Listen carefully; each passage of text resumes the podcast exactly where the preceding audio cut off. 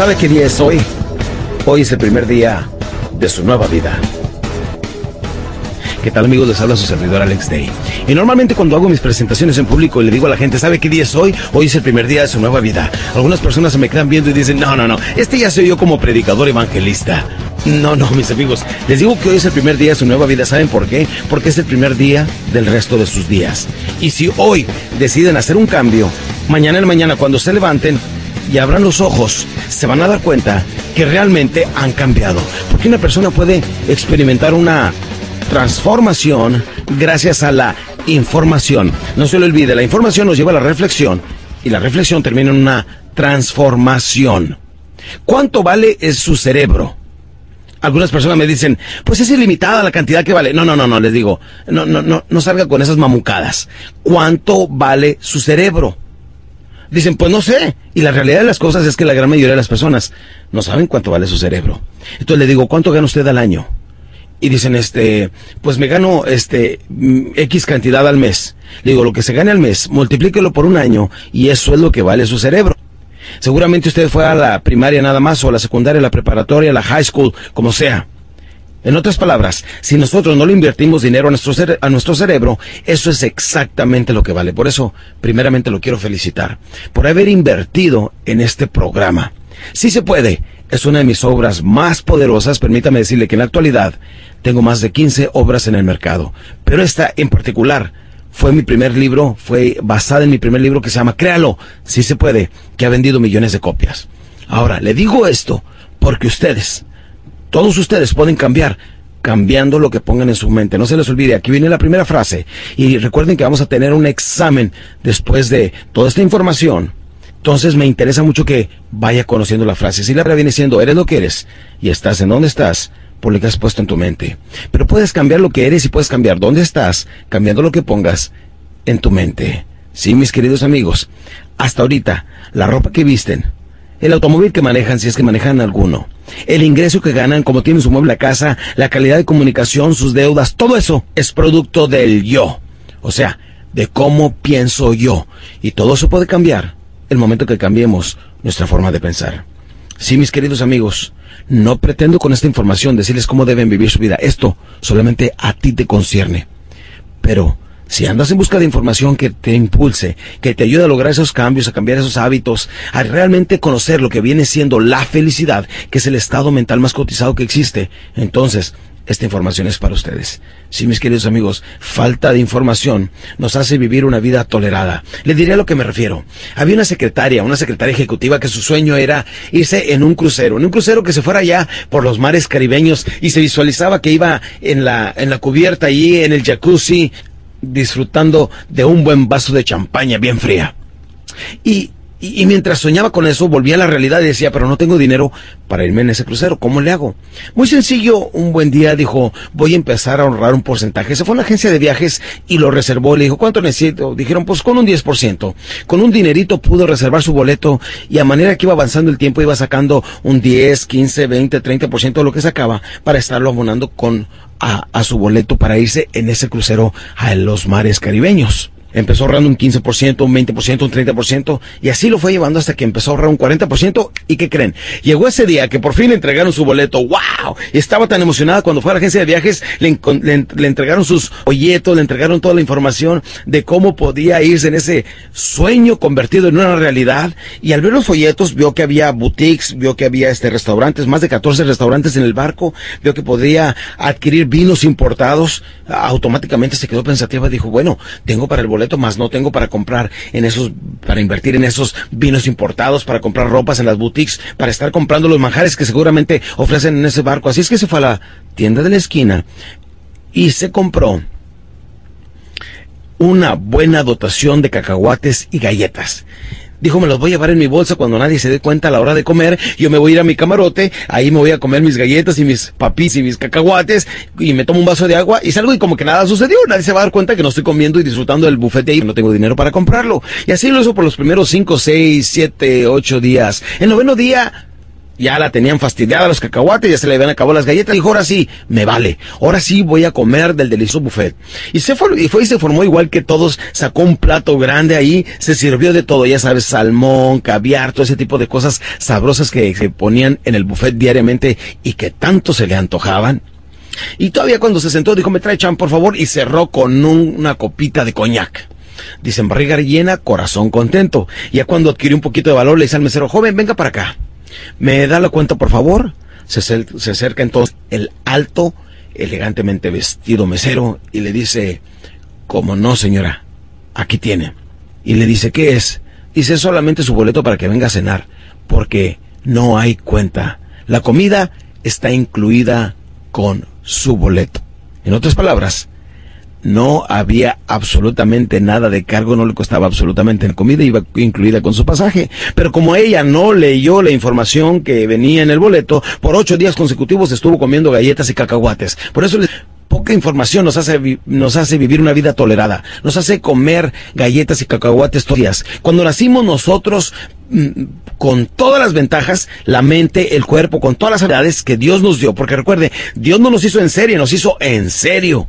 Entonces, si tenemos estas grandes facultades, ¿por qué no utilizarlas? ¿Por qué no aprovecharlas al máximo? Simplemente porque nos falta un poquito de qué?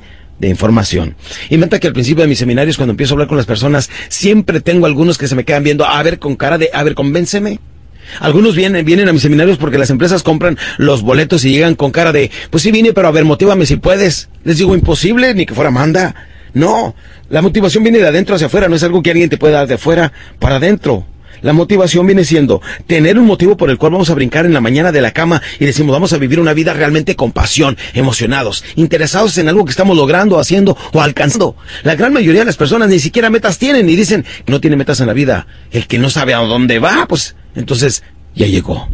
Para que usted no sea una de estas personas, déjeme le digo, escuche las tres reglas básicas de cómo sacar el máximo beneficio de un programa de audiocassettes, de un programa en CDs, de un programa de grabaciones poderosas, de esta información magnética que le puede transformar su vida, campeón. Sí, déjeme le explico, que aunque yo aquí en este estudio platicando con usted y compartiendo esta información, esta información puede transformar su vida, porque la info, recuerde, logra una transformación. Por eso, relájense, disfrútenlo y saquen el máximo beneficio de esto. Si durante el transcurso de estas grabaciones viene cualquier pensamiento a su mente, simplemente déjenlo pasar y concéntrese en mi voz. Concéntrese en la información que a través de más de 25 años de estudios, investigaciones, eh, pruebas y resultados he podido lograr. No soy ni psicólogo, ni psiquiatra, ni doctor, pero permítame decir, he practicado más terapia directa igual en los últimos 15 años que hasta ahorita llevo a hablar en público que muchos psicólogos o psiquiatras. O sea, la práctica, mis, mis, queridos amigos. He leído más de mil libros sobre el comportamiento humano, sobre la psicología, sobre la psiquiatría, sobre el por qué. Cuando la felicidad, el éxito, la armonía, la, la, abundancia está disponible para todos, tan pocas personas lo aprovechan. ¿Cuál es esa gran diferencia entre las personas que triunfan y aquellos que solo, solamente sueñan con triunfar? Es lo que va a aprender en el transcurso de este programa. Y recuerde lo que te le tengo preparado son dos programas. El sí se puede número uno, que consta de estos, de estos audiocassettes, de estos CDs, y el sí se puede número dos, que viene siendo el más avanzado, que le voy a recomendar que lo escuche. Porque si lo saturo con esta información, si yo trato de decirle todo lo que tan, a través de tantos años he, he venido logrando, pues entonces no le va a traer ningún cambio, ningún beneficio. Lo más importante, mis queridos amigos, viene siendo que tomemos esta información. Les estoy hablando con lo que se llaman palabras de acentavo. En otras palabras, viene siendo fácil de entender, que lo podría comprender un niño de segundo año de primaria. Y no he aprendido esta información de esta forma tan fácil. Lo he aprendido de una forma sofisticada con palabras técnicas y demás. He quitado todo eso para darle a usted lo poderoso de la información pero no lo subestime. Algunas personas, en serio, que, les gusta que les hablen sofisticado, dicen, e, e, esto ha de ser muy bueno, no lo entiendo. pero cuando les hablamos de una forma sencilla, práctica, por ejemplo, cuando hablamos del poder de la autosugestión, que le decimos, empezamos fingiendo y terminamos creyendo, dice la gente, ¿a poco así tan fácil puedo cambiar? Pues así tan sencillo. Si solamente abre su mente, si solamente se deja ir y practica esta información, para que realmente le vaya bien, recuerde, siga estas tres reglas básicas. Número uno, vamos a jugar como niños. Número dos, quiero que sean responsables, responsables del verbo responder. Si aquí durante estas grabaciones le estoy haciendo una pregunta y cree que sí, conteste. Pensará que se siente tonto, pero la verdad, estamos teniendo comunicación usted y yo. Número uno, jugar como niño. Número dos, ser responsable y responda. Y número tres, se prohíbe bostezar. Sí, porque cuando estamos escuchando esta información, cuando estamos nutriendo nuestra mente de formación y de conocimiento, somos un tanto eh, placientes, perezosos. Aquí viene una segunda frase que quiero de. Si eres severo contigo mismo, la vida puede ser muy placentera. Pero si eres demasiado placentero contigo mismo, la vida entonces puede ser muy severa. Sí, y conste que algunos de ustedes están atravesando por una vida muy severa. No, déjese ir. Vamos a practicar la primera. Vamos a jugar como niños. Porque se dice que los niños son las personas que más pueden aprender. Dicen los psicólogos hoy en día que para que un adulto pueda recibir nueva información, deberá de comportarse y tener la personalidad y la mentalidad de un niño de 5 años. ¿Sí conocen a los niños? Sí, son unos enanitos así de este tamaño que tienen mucha energía y mucho entusiasmo, ¿sí o no? Los niños, en serio, que llegan los papás a las 11 de la noche, 9, 10, a la hora que lleguen, bien cansados, bien sobados de todo un largo día de trabajo, y los niños tienen una energía tremenda, llegan y, ¡ah, que no me encuentras! Y el papá, que no. no tiene ganas de salir a corretearlo. No, lo importante es aprender de esos niños el por qué tienen tanta energía y tanto entusiasmo que la verdad ya quisiéramos nosotros. ¿Qué es lo que hacen estas criaturas para lograr estos niveles de energía? Primeramente se levantan a una sola cosa. ¿A qué se levantan? ¿A qué? A jugar exactamente. Llega un niño con otro y le dice, oye, vamos a jugar. Y dice el otro, vamos. ¿A qué? Todavía no saben a qué ella está bien entusiasmado. Noten, noten ustedes, ¿sí o no? Todavía no saben a qué y ya está bien entusiasmado. Así muchos de ustedes pueden entusiasmarse antes de que hagamos las cosas. Claro que sí. Eh, los adultos ya no se saben divertir con la ropa puesta, ¿sí o no? Se los dejo de tarea, algunos no le, no le entendieron. Ya no nos sabemos divertir con la ropa puesta, ya no sabemos divertirnos a menos que tengamos una cerveza, un trago en la mano, ya no sabemos disfrutar, sensibilizarnos para poder disfrutar lo que esos niños están disfrutando. Sí, mis queridos amigos, hemos perdido la sensibilidad de ser felices. Un niño se puede tener jugando con dos monitos de plástico, con dos palitos de paleta, cualquier cosa, hasta horas. Nosotros rápidamente nos aburrimos. ¿Y qué es lo que hace la gran mayoría de las personas? Normalmente se levantan en la mañana, prenden el radio, este, prenden la televisión. Eh, debemos de tener algún tipo de actividad. Y eso es lo que no nos permite crecer y evolucionar. Por eso les digo, vamos a jugar como niños. ¿De acuerdo? ¿Están listos? Sí.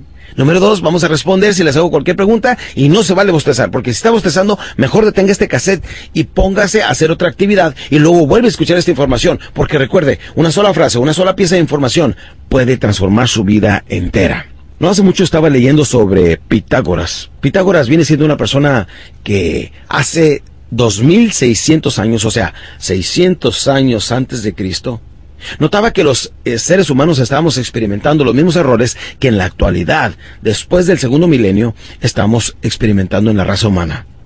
Decía, y esto le llamo yo, los cinco errores del ser humano. Permítanme decirles que antes que nada decía que todos los problemas del hombre y de la mujer inician el, el evitar estar totalmente solos, en profundo silencio, 10 minutos diarios. Dice, todos los problemas del hombre inician al evitar estar totalmente solo, mínimo 10 minutos en un cuarto solo, en profundo silencio. Permítame explicarle algo. La mente procesa un promedio de 60 mil pensamientos diarios. Y lo más interesante es que estos 60 mil pensamientos diarios son exactamente los mismos 60 mil pensamientos diarios que procesó nuestra mente ayer, probablemente antier, y probablemente los de mañana también. ¿Saben por qué? Porque no nos detenemos un instante para crear ranuras entre los espacios. Haga de cuenta usted un cerebro y este cerebro tiene, hace mucho, vienen siendo 60 mil pensamientos diarios. Son los mismos de ayer, los mismos de hoy, probablemente los mismos de mañana y por eso no crecemos, por eso no abrimos nuestra mente y no tenemos más capacidad para, número uno, absorber esta información. Número dos, para resolver nuestros problemas y número tres, para crear nuevas opciones de cambio y de ser mejores todos los días. ¿Qué es lo que necesitamos hacer? Guardar un minuto de silencio por lo pronto y en un inicio. Posteriormente, dos minutos, luego tres minutos. Cuando pueda usted manejar diez minutos de silencio, trate de no pensar en nada y este viene siendo lo más interesante de este ejercicio mental. Trate de no pensar absolutamente en nada, porque cuando está en profundo silencio, su mente está abriendo ranuras entre todos los pensamientos, dejando posibilidad para que el cerebro pueda hacer tres cosas, tres funciones, absorber, resolver y crear.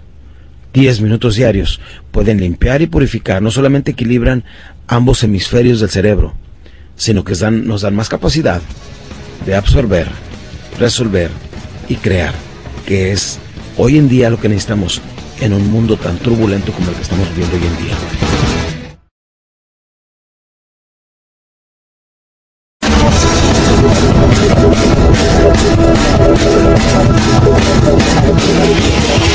Sí, mi campeón, los cinco errores del ser humano según Pitágoras.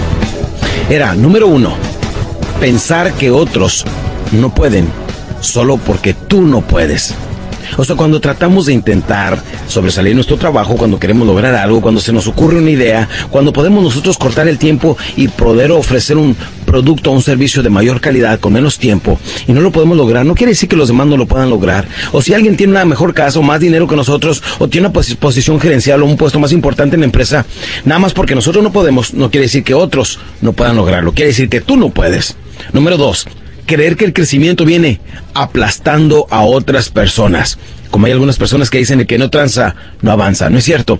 Existe la ley del karma y el dharma. Sí, esto viene siendo la ley de causa y efecto. Buena acción, buen resultado. Mala acción, mal resultado. No acción, no resultado. Pero nunca llegues a pensar que el crecimiento y el desarrollo del ser humano viene aplastando a otras personas o utilizando a otros para lograr nuestro propósito en la vida. Vuelvo a recordarte esto.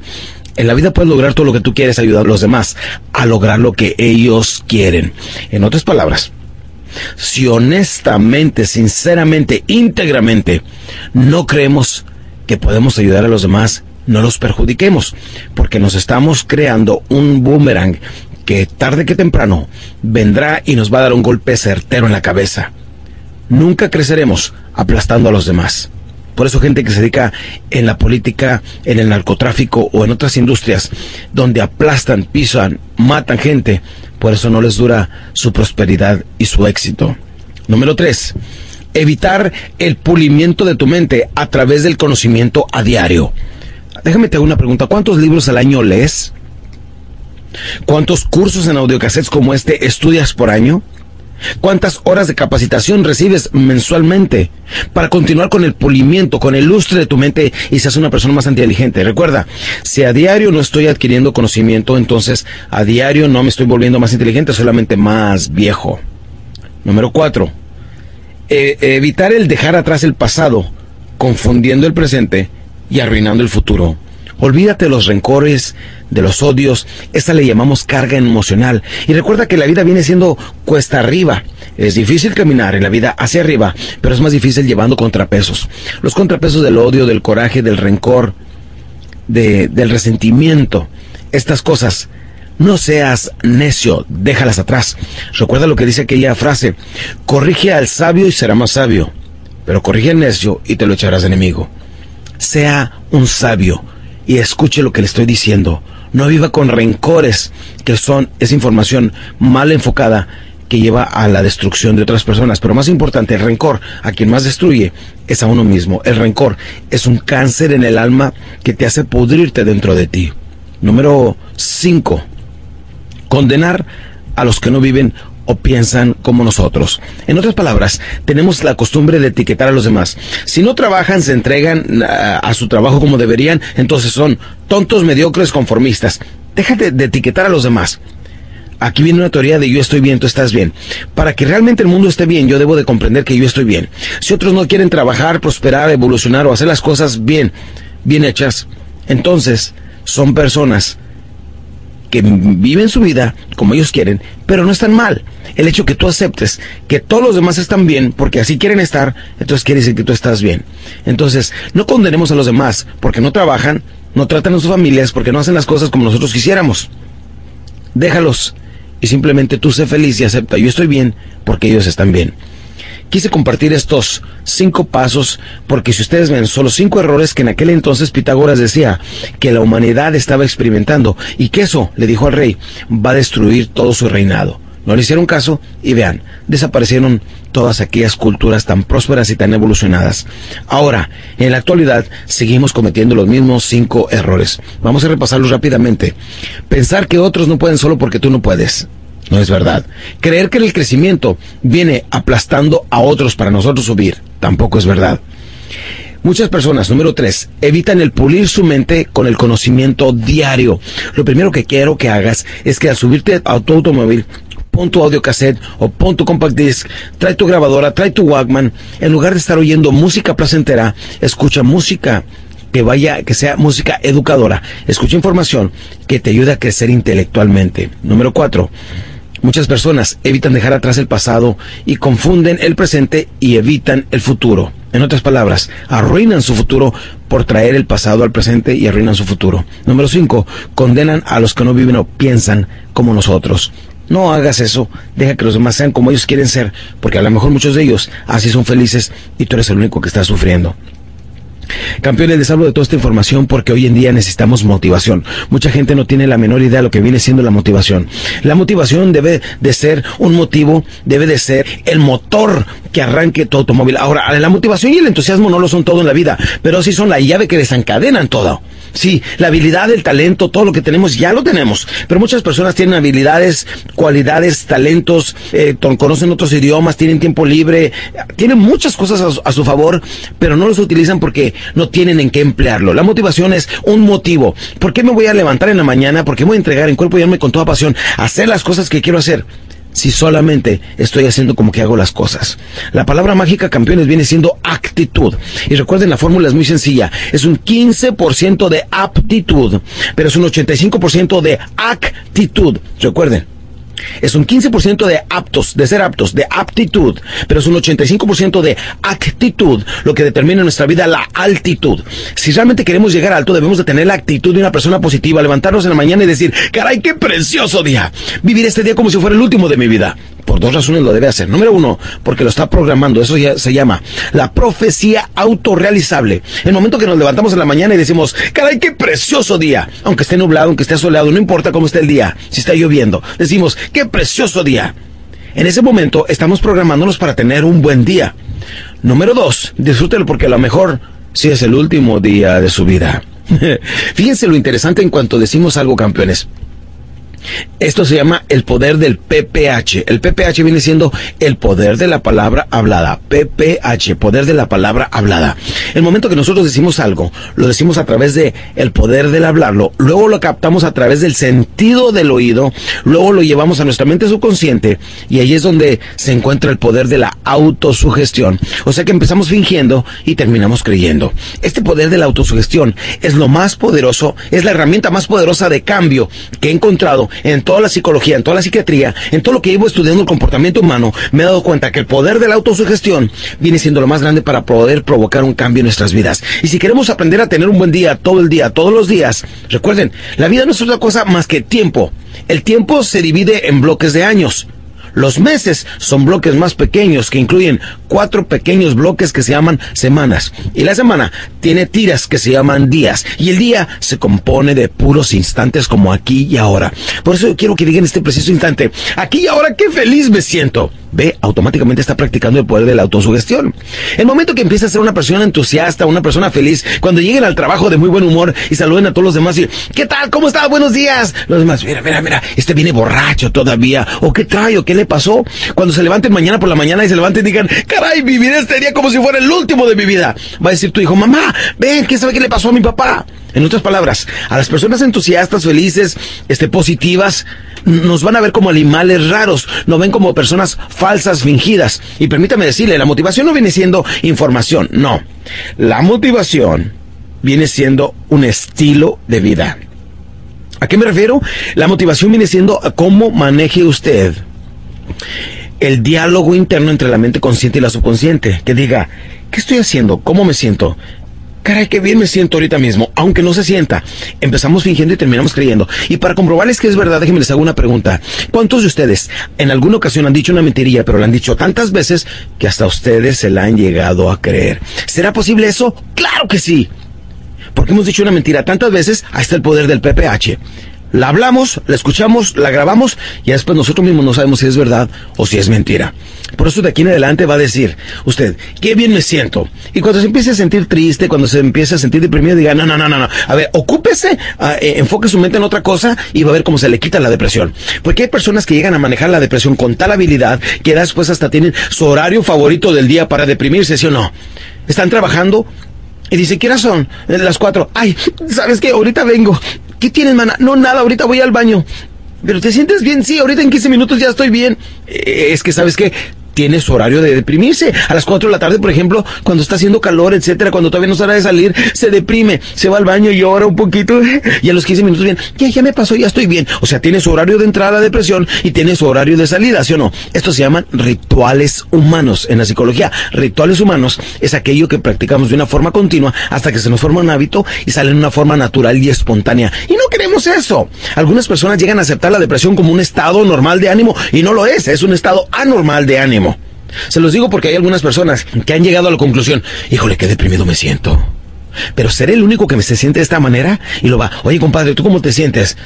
Pues la verdad, la verdad, acá entre nos, un poquito deprimido. Ah, dice su mente, entonces no soy el único. Oye, ¿y tú, Petra, cómo te sientes? Eh, la verdad, deprimida. Ah, entonces es normal, entre comillas. Llegan a aceptar el estado de ánimo de la depresión como si fuera un estado normal de ánimo. Y no lo es. Dios nos dio libre albedrío y nosotros escogemos, campeones. ¿Qué queremos? ¿Libertad o cárcel? ¿Felicidad o angustia? ¿Felicidad o depresión? ¿Amor o soledad? Tú escoges, recuerda, tienes libre albedrío, pues practícalo. Pobreza, abundancia pero todos nosotros lo decidimos. Por eso recuerden, desde que nos levantamos en la mañana se nos presenta un menú del día que nos dice, ¿qué quieres? ¿Un buen día o un mal día? Pero nosotros escogemos, por eso tenemos que, libre qué? Libre albedrío es lo que Dios nos dio para nosotros determinar cómo queremos vivir nuestra vida. Así nos dijo, ándele, mijo, aquí está. Y nos puso en un mundo donde hay en abundancia y nos dio dos grandes regalos. La mente, capaz de crear cualquier cosa, y el tiempo para realizar todas las cosas que querramos. La mente, campeones, es algo muy poderoso y posteriormente vamos a dedicar toda una sesión para hablar de un tema que se llama La mente humana, manual de operación. El tiempo. ¿El tiempo qué es? Es vida. ¿Qué es la vida? Tiempo. Por eso no mates el tiempo. Analicemos un poquito. Se dice que cuatro de cinco personas se levantan en la mañana para ir a su trabajo, no queriendo ir a trabajar. Escuchen bien, el 80% de la humanidad se levanta en la mañana para ir a su trabajo, no queriendo ir a trabajar. También dicen que cuatro de cinco matrimonios son tolerados y no son disfrutados, lo que nos permite ver que el 80% de la humanidad no disfruta su, su matrimonio y no disfruta su trabajo. Hagamos una pequeña analogía. En el día tenemos 24 horas. De esas 24 horas, 8 son para dormir. ¿Cuántas nos quedan? No saquen la calculadora así, a ojo de buen cubero. Ahí está, nos quedan 16. De las 16 horas, 8 son para trabajar, ¿sí o no? Quiere decir que nos pasamos una tercera parte de nuestra vida durmiendo, una tercera de nuestra vida trabajando y tenemos solamente una tercera parte de nuestra vida para disfrutar a nuestra esposa, a nuestros hijos, a nuestros seres queridos y nuestra vida social y personal. Pero si les digo que cuatro de cinco personas no disfrutan sus matrimonios, no están disfrutando una tercera parte de su vida. Si les digo que otra, que, la gran mayoría, cuatro de cinco personas, el 80% de la humanidad, no disfruta su trabajo, no están disfrutando la otra tercera parte de su vida. Entonces nos damos cuenta que el único tiempo que están disfrutando es cuando están durmiendo.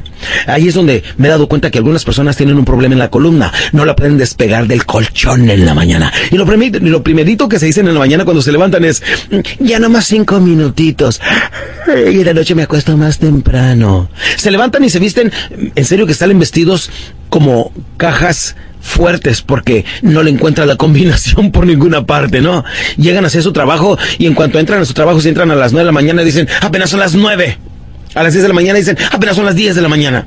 A las 11 dicen, apenas son las 11. Y están todo el día sufriendo y dicen, apenas es lunes. Por eso les digo, mucha gente tiene prisa por morirse. Porque lunes dice, quisiera que ya fuera viernes. Cuando estamos en junio dicen, quisiera que fuera Navidad. Se llega Navidad y dicen, Qué rápido se pasó el año. Más joven no me estoy poniendo. Pero el año que entra, fíjense lo que dicen todos los perdedores. Pero el año que entra, número uno, meta de todos, me voy a poner a dieta. Me voy a poner una buena rutina de ejercicio.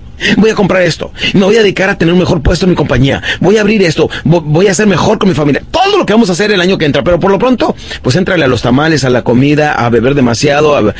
Y al empezar el año empezamos con más peso que lo que teníamos el año anterior, ¿a poco no? ¿Y qué decimos? Bueno, si dije que iba a cambiar este año, pero no dije cuándo. Así es que, pues más adelante, más o menos por abril o mayo, más vale que vaya cambiando. Después de junio, bueno, después de las vacaciones y volvemos al mismo escenario, la misma cosa, año con año. No se trata de eso, campeones. Se trata que nos detengamos un instante en nuestra vida, digamos, de aquí en adelante voy a vivir mi vida con pasión. Póngale un poquito más de brillo a sus ojos, se llama el entusiasmo. Tenga buenas metas, buenos planes y diga, esto es lo que voy a hacer con mi vida de aquí en adelante. Si logran hacerlo, campeones, no les prometo que su vida va mejor. Se los garantizo, campeones, si llevan paso a paso estos conceptos.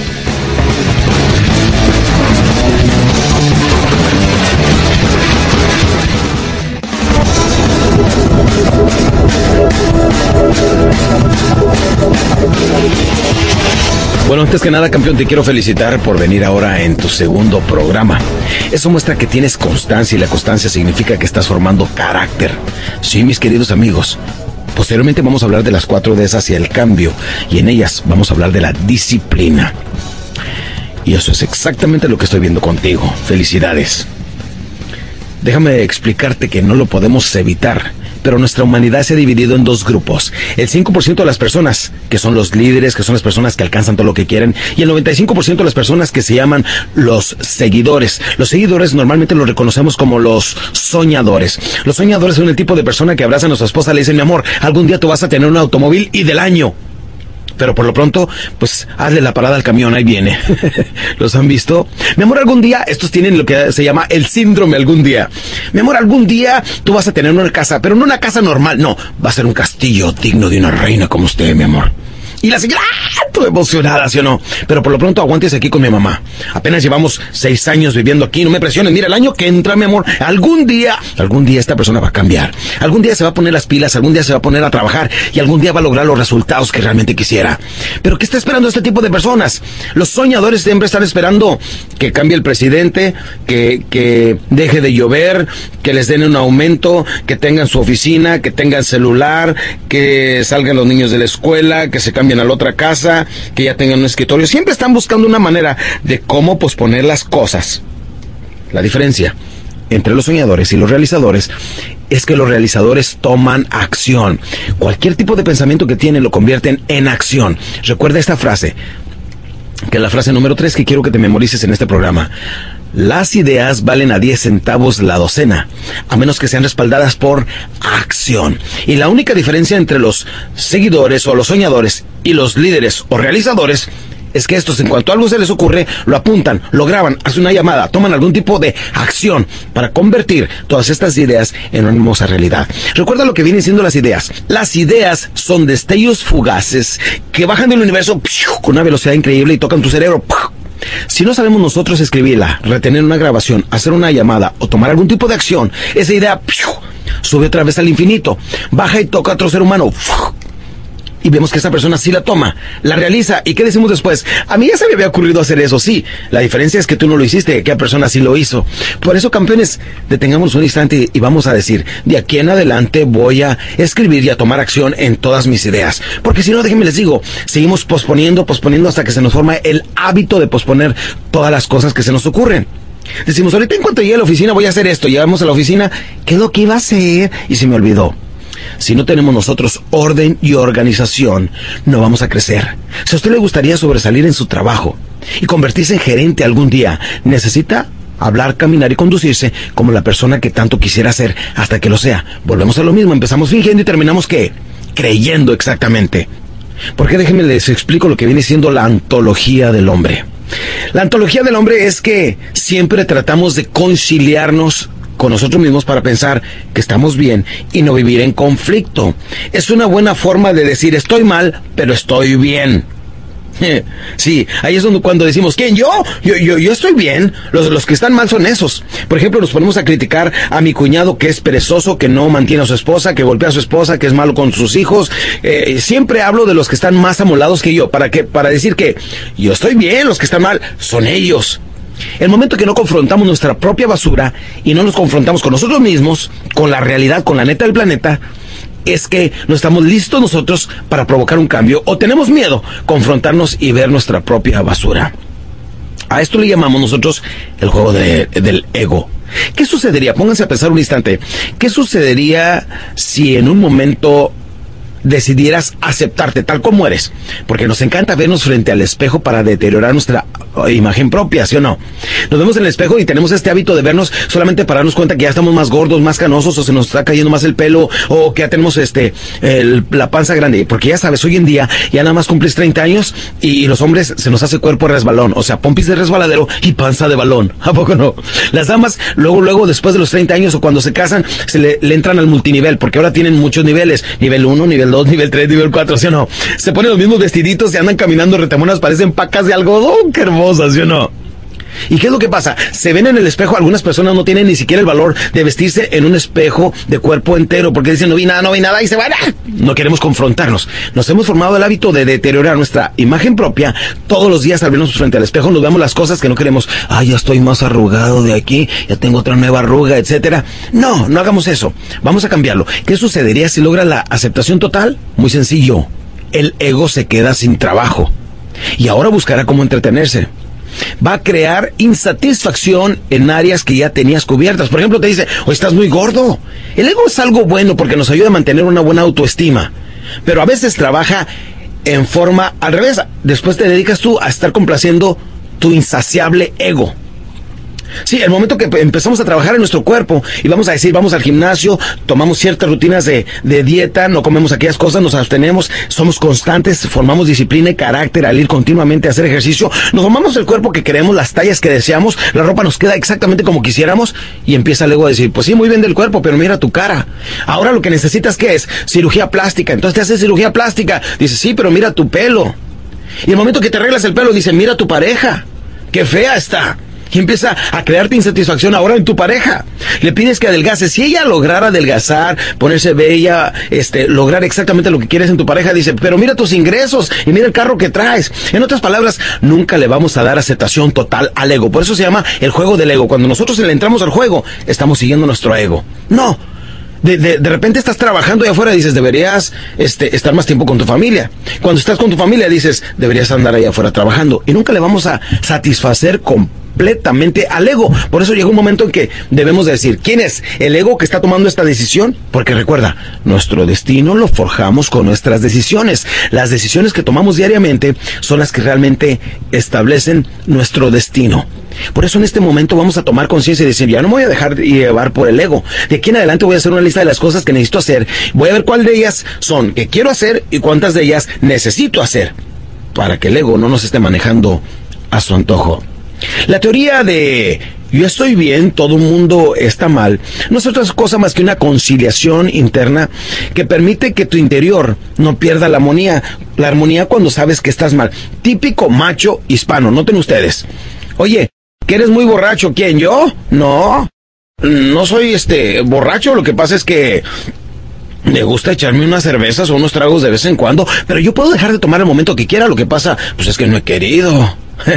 Ahí es donde decimos, no soy borracho, eh, digo, merezco algún premio, pues yo soy el que trabaja duro y el que trae todo para la casa.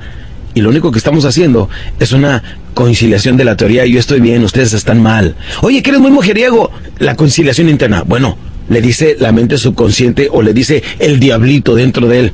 Dice, has entregado toda tu vida a tu familia. Un gustito allá, una nievecita, un placer de vez en cuando, no le hace daño a nadie. ¿Sí? Además ella te trata muy bien. Vean la conciliación como a veces se va del otro lado, ¿no? Además esta te trata muy bien, no como tu vieja que ya ni caso te hace. Esta sí se cuida, se ve bonita y tu esposa ya se dejó engordar, mira cómo está. Empezamos entonces a tener coraje contra nuestra pareja.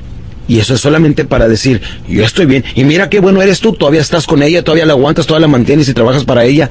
Son conciliaciones que están un poquito desfasadas y fuera de lugar. ¿Que eres jugador?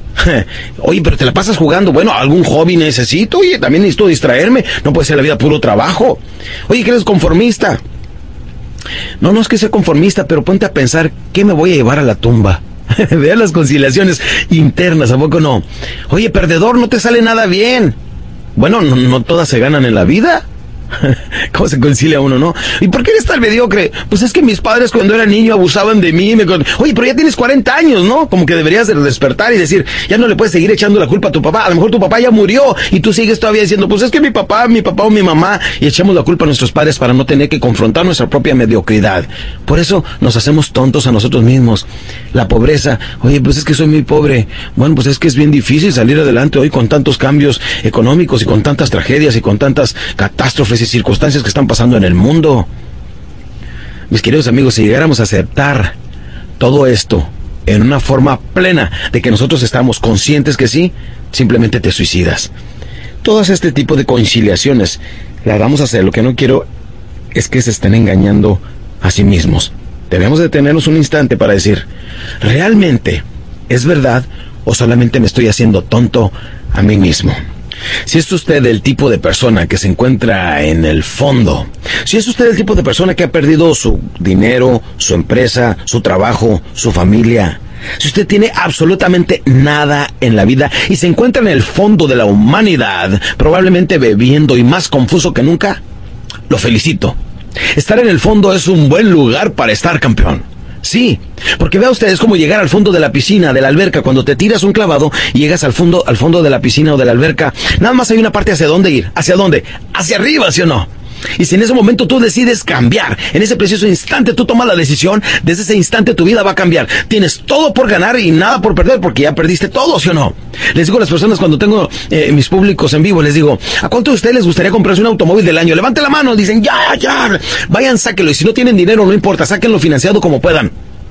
Al cabo, si no lo pueden pagar, se los quitan. Pero de todas maneras, ahorita andan, a pie, ¿sí o no? Todo por ganar, nada por perder y todavía no nos atrevemos. Campeones, así viene siendo la vida. Si usted se encuentra en el fondo de la humanidad, es tiempo de que diga, este es el primer día de mi nueva vida. De aquí en adelante voy a tomar control de mi vida y de las circunstancias.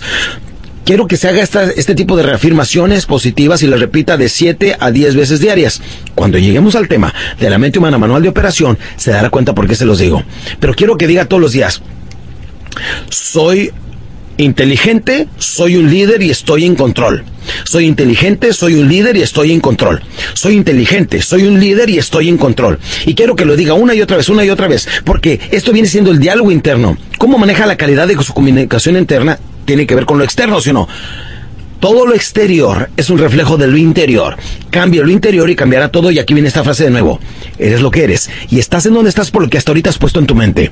Pero puedes cambiar todo lo que eres y puedes cambiar dónde estás cambiando lo que pongas en tu mente. Si te encuentras en el fondo de la humanidad, qué bueno. Hoy es el día, el primer día de tu nueva vida. Es tiempo de cambiar, ¿sí o no, campeones? Porque recuerda, nuestro destino lo forjamos gracias a nuestras decisiones. Y cada cuando tomamos decisiones, cada día y prácticamente cada instante. El decidir, no voy a hacer nada este día, se tomó una decisión, ¿sí o no? Hazlo todos los días. Cuida el tipo de decisiones que tomas, porque tu destino se va a hacer, no es otra cosa más que la formación de todas tus decisiones. No hagas como que trabajas, sino realmente trabaja. Hay algunas personas que les pagan porque vayan a su trabajo, aunque no trabajen, sí, nada más hacen como que trabajan y la empresa hace como que les paga. No se trata de eso, campeones. Pregúntese todos los días al levantarse en la mañana, ¿cómo puedo ser mejor en mi trabajo? ¿Qué aprendí ayer de mi trabajo? En la noche al acostarse va a decir, esto es lo que aprendí en mi trabajo. En la mañana va a decir, ¿qué puedo aprender este día en mi trabajo? Porque si a diario no estás nutriendo tu, tu mente de información y de conocimiento, no te estás volviendo más inteligente a diario, solamente más viejo o más vieja. Por eso pongan atención. No repitan el primer día todos los días que están en su empresa. Les diré a lo que me refiero. En una compañía muy importante se murió el director general. El subdirector automáticamente dijo, bueno, cuánto lo siento por mi compadre Pancho, pero la verdad, yo ya llevo 20 años colaborando en esta empresa, empecé de amero abajo, ahora soy el subgerente, lo más probable es que yo sea el nuevo gerente de la empresa. Esa noche llegó y le dijo a su esposa, ¿sabes qué, mi amor? Te invito a cenar. Dijo, ¿cuál es la celebración? Dijo, pues la celebración es que probablemente voy a ser el siguiente gerente de la empresa. ¿Cómo está eso? Le pregunta la señora. Dice, es que se murió mi compadre Pancho. Cuánto lo siento, pobrecito, ¿verdad? Pero lo más probable es que ahora sí ya me den ese ascenso a la gerencia. Vamos a cenar, mi amor. No, hombre, al otro día fue, se compró ropa nueva, se presentó con un traje nuevo, corbata nueva, una camisa excelente, mancuernillas, muy elegantemente vestido. Dieron ese día la noticia de que iban a presentar al nuevo gerente de la empresa el sábado Pues llegó el sábado en la mañana, juntaron a todos los trabajadores, llegaron los dueños de la empresa y dijeron, damas y caballeros, ¿cuánto sentimos la muerte del señor Francisco tal y tal? Y queremos decirles que en esta reunión los hemos juntado para presentar al nuevo gerente de la empresa. Y el señor viene siendo, y nuestro compañero, más puesto que un calcetín, se levanta muy orgullosamente. ¿Y cuál va siendo su sorpresa? Él no era el nuevo gerente de la empresa, sino una persona que solamente tenía cinco años trabajando ahí. Replica él bien enojado y dice, ¿cómo puede ser posible que una persona mucho más joven que yo y más inexperta le estén dando la posición de la gerencia general cuando yo he entregado 20 años de mi vida a esta compañía? No es justo lo que me están haciendo, replicó. Le contesta el dueño de la compañía. Es verdad que es más joven que usted, más sin embargo no más inexperto ha propuesto proyectos más interesantes, que por cierto, tiene usted mínimo tres años que no presenta un nuevo proyecto sobre la actualización y la evolución de la compañía. Y él ha presentado tres, cuatro proyectos. Es verdad que es más joven, más, no más inexperto. Y es cierto que solamente tiene cinco años y usted 20 años. Continuamos.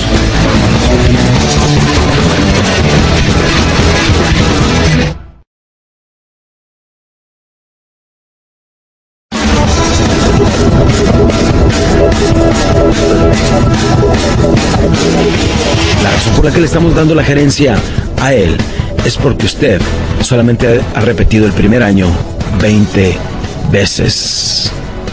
Mis queridos amigos, no confundan actividad con productividad.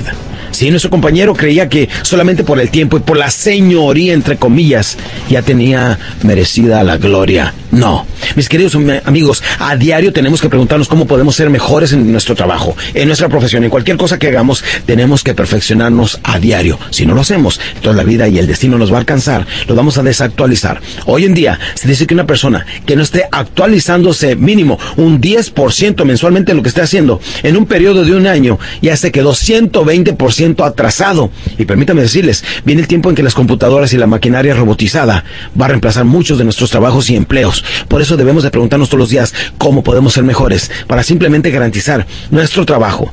Y saben una cosa, me acuerdo que decía mi padre, me si vas a trabajar, entrégate en cuerpo y alma y con toda pasión. Y si no, por favor, salte porque no es justo ni para ti ni para la persona que, a quien le estás quitando una buena oportunidad. Si vas a trabajar por una empresa, entrégate totalmente a ello y haz lo mejor que puedas todos los días. Nunca se me van a olvidar sus palabras tan sabias. A ustedes les digo, campeones, el trabajo, el trabajo es algo sagrado, porque Dios no lo designó. ¿Recuerdan ustedes cuando vinieron los primeros habitantes a la tierra, que eran Adán y Eva, nuestros padres? Por haber desobedecido a Dios, campeones.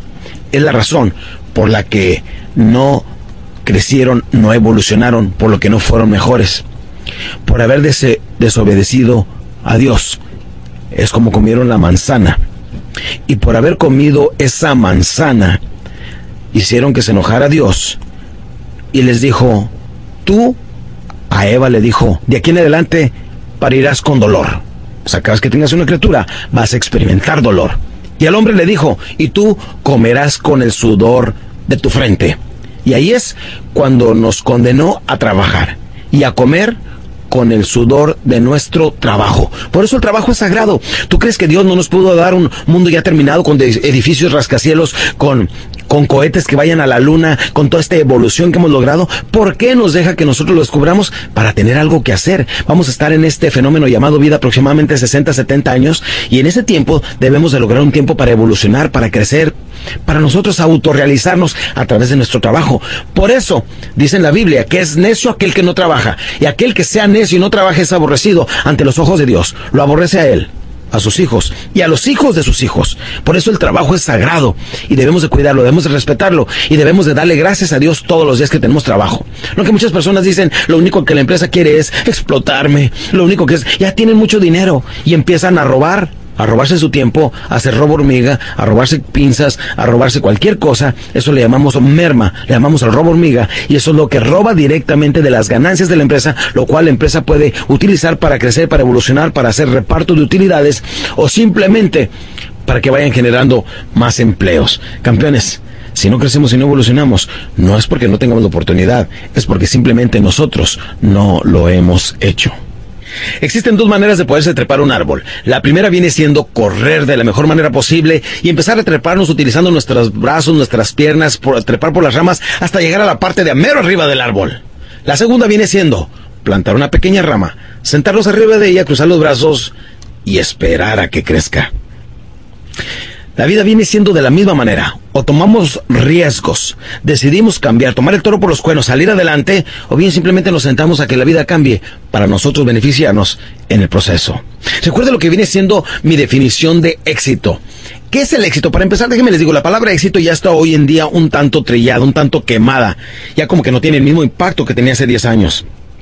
El éxito viene siendo la jornada continua hacia alcanzar predeterminadas y valiosas metas. Repito, es la jornada continua hacia alcanzar predeterminadas y valiosas metas.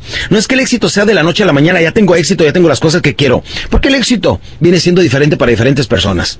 A una pareja que no pueda tener niños, tener un bebé podría ser el mayor de sus éxitos. Para una familia de escasos recursos, tener dinero y una casa podría ser el éxito. Para un hombre realizar algo en su carrera, en su trabajo, en su profesión, podría ser el éxito. Para una persona solitaria conseguir pareja con quien compartir el resto de su vida podría ser el mayor éxito.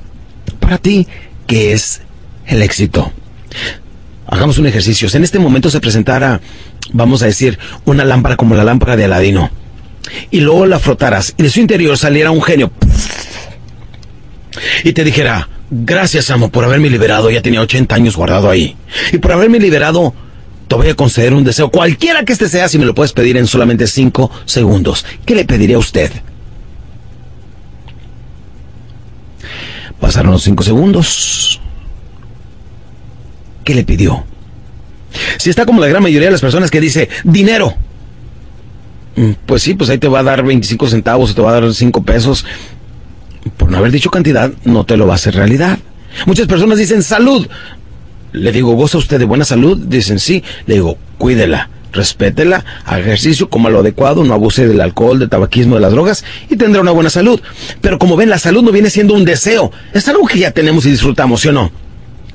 Sabiduría. Bueno, ¿sobre qué quisiera la sabiduría? Algunas personas, pues me gustaría ser rico, le digo, ¿A cuánto le gustaría tener? Dice, pues mucho dinero. Le digo, ¿cuánto es mucho dinero? Dicen, pues mucho. Le digo, ¿cuánto es mucho? Dicen, pues mucho. La verdad es que no tienen ni la menor idea de cuánto es mucho dinero. Y la realidad, con este ejercicio lo que hago cuando tengo mis eventos eh, públicos, me doy cuenta que la gran mayoría de las personas ni siquiera saben en la vida qué es lo que quieren. Y en la vida, cuando no sabes a dónde vas, ya llegaste. Cuando no sabes qué es lo que quieres, puede que pases enseguida de ellos sin reconocerlo. Tómate mínimo cinco minutos diarios. Este es un excelente ejercicio para determinar exactamente qué quieres en la vida, si eres hombre o mujer si te encuentras un poquito perdido en la vida, si necesitas retomar el control, te voy a pedir que te levantes por la mañana, especialmente un poquito antes de, lo que de que los demás se levanten. En una hoja de papel quiero que escribas poco a poco, uno, dos, tres, escribe todas las cosas que quieras de la vida. Haz de cuenta que viene siendo la lista que le estamos haciendo a Santo Claus. No dejes que se detenga la pluma. Pídele todas las cosas que quieras, por muy locas que pudieran estas parecer escríbelas. Que quiero un automóvil, que quiero esto, que quiero ser presidente, que quiero ser futbolista, que quiero ser cantante, que cualquier cosa que se te ocurra, escríbela allí. Yo recuerdo cuando era niño que una vez le escribí que quería este eh, dos albercas, dos piscinas, una para mí y una para mi mamá, dos. Cuando, cuando estaba pequeño, me acuerdo, tendría unos 3, 4 años, que le pedí un tanque de guerra y le puse entre paréntesis de a de veras. O sea, de a de veras.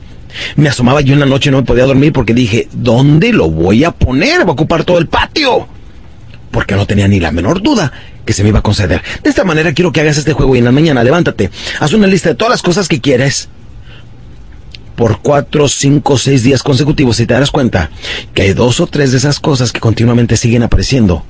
Esas son las cosas que quieren, porque normalmente 95% de las personas no saben en la vida lo que quieren, no saben qué es lo que les llama la atención, ni ellos mismos saben qué es lo que quieren, pero algo más quieren, pero no tienen la menor idea de lo que es. Con este ejercicio puedes saber exactamente cuál es tu motivación, cuál es tu motivo por el cual te vas a levantar en la mañana. Recuerden esto, el momento que nosotros vemos algo, tenemos una idea.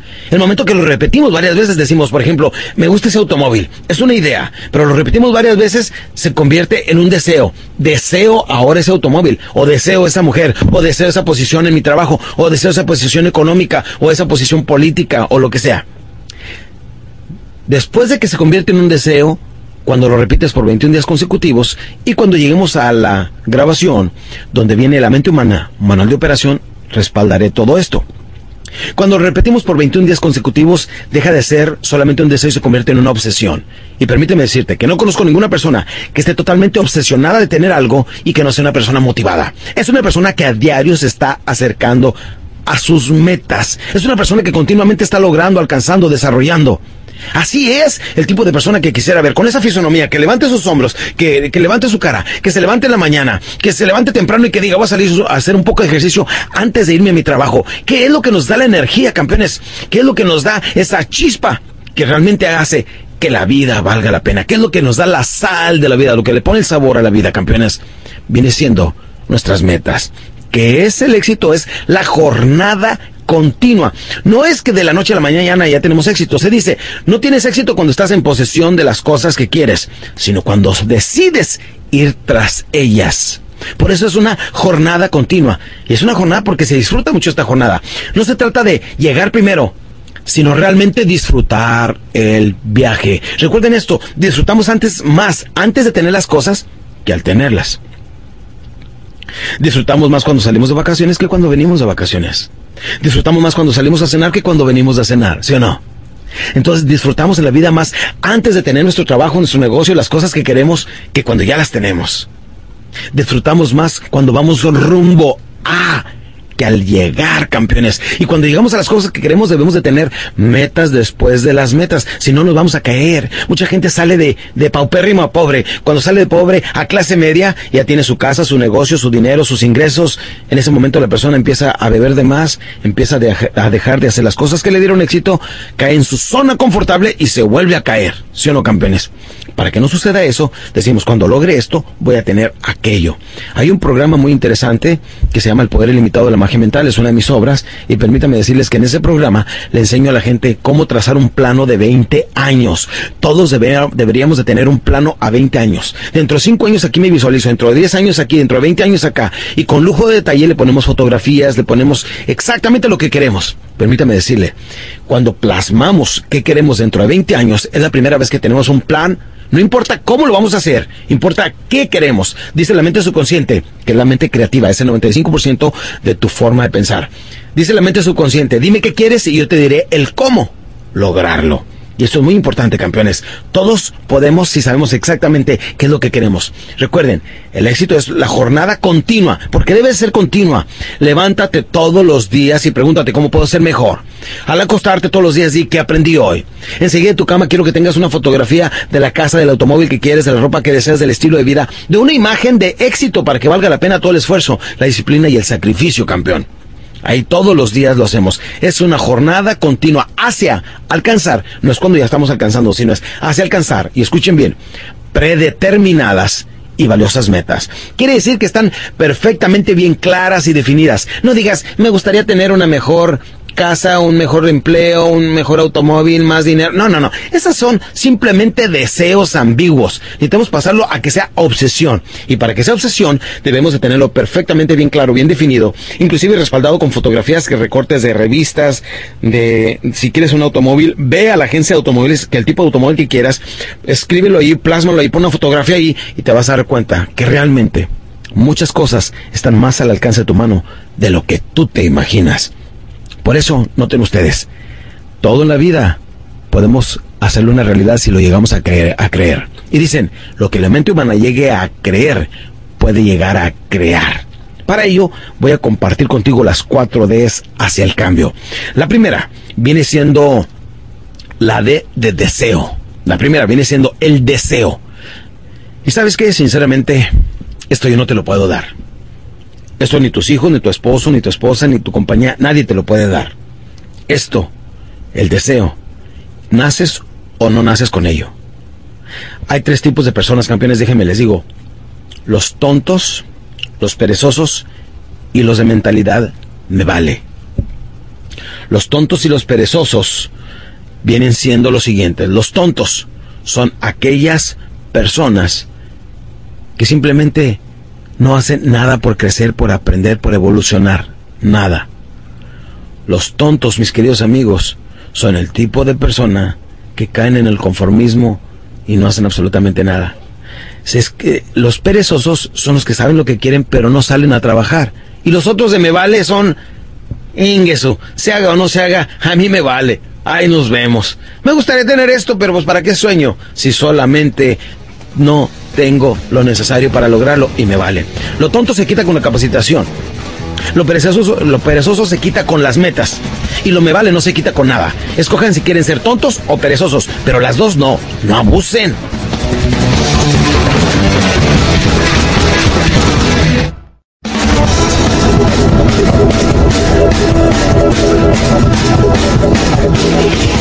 Bien, campeón, te felicito por venir conmigo hasta ahorita en esta información.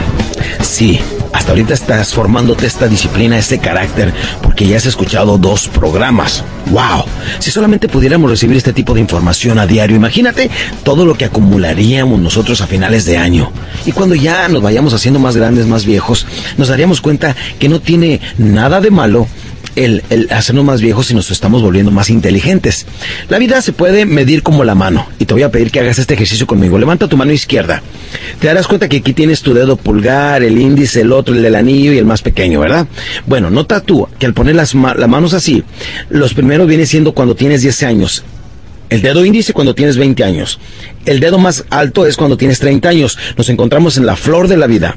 A los 30 años te encuentras en lo mejor física y mentalmente para alcanzar las cosas que quieres, para trabajar bien duro. Pero cuando llegas a los 40 años, tiene que aumentar lo intelectual porque se acaba un poquito o baja lo físico. Y cuando llegas a los 50 años, haz todo lo que quieras y a los 50 años te retiras y te la pasas a disfrutar de la vida por todo lo que trabajaste en el tiempo adecuado. Sí, noten ustedes, 10 años, estamos muy pequeños, no sabemos qué tenemos, o qué queremos, o qué deseamos, o qué vamos a hacer cuando estemos grandes.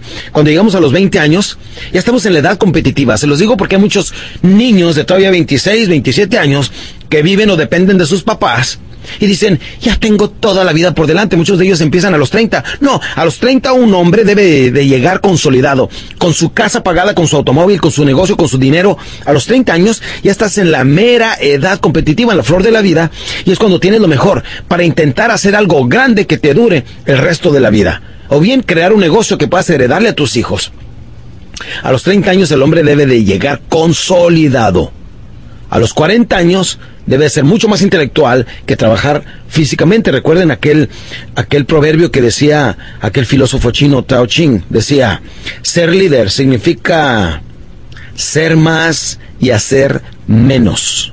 Ser más, ser más, que trabajemos más intelectualmente que físicamente.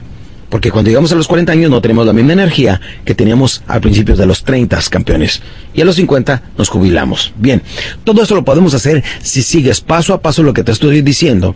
Vas a poder llegar a tener lo que se llama tu independencia financiera. Y el día que tengas 55, 60 años y no te quieras levantar a trabajar, no tienes que levantarte a trabajar.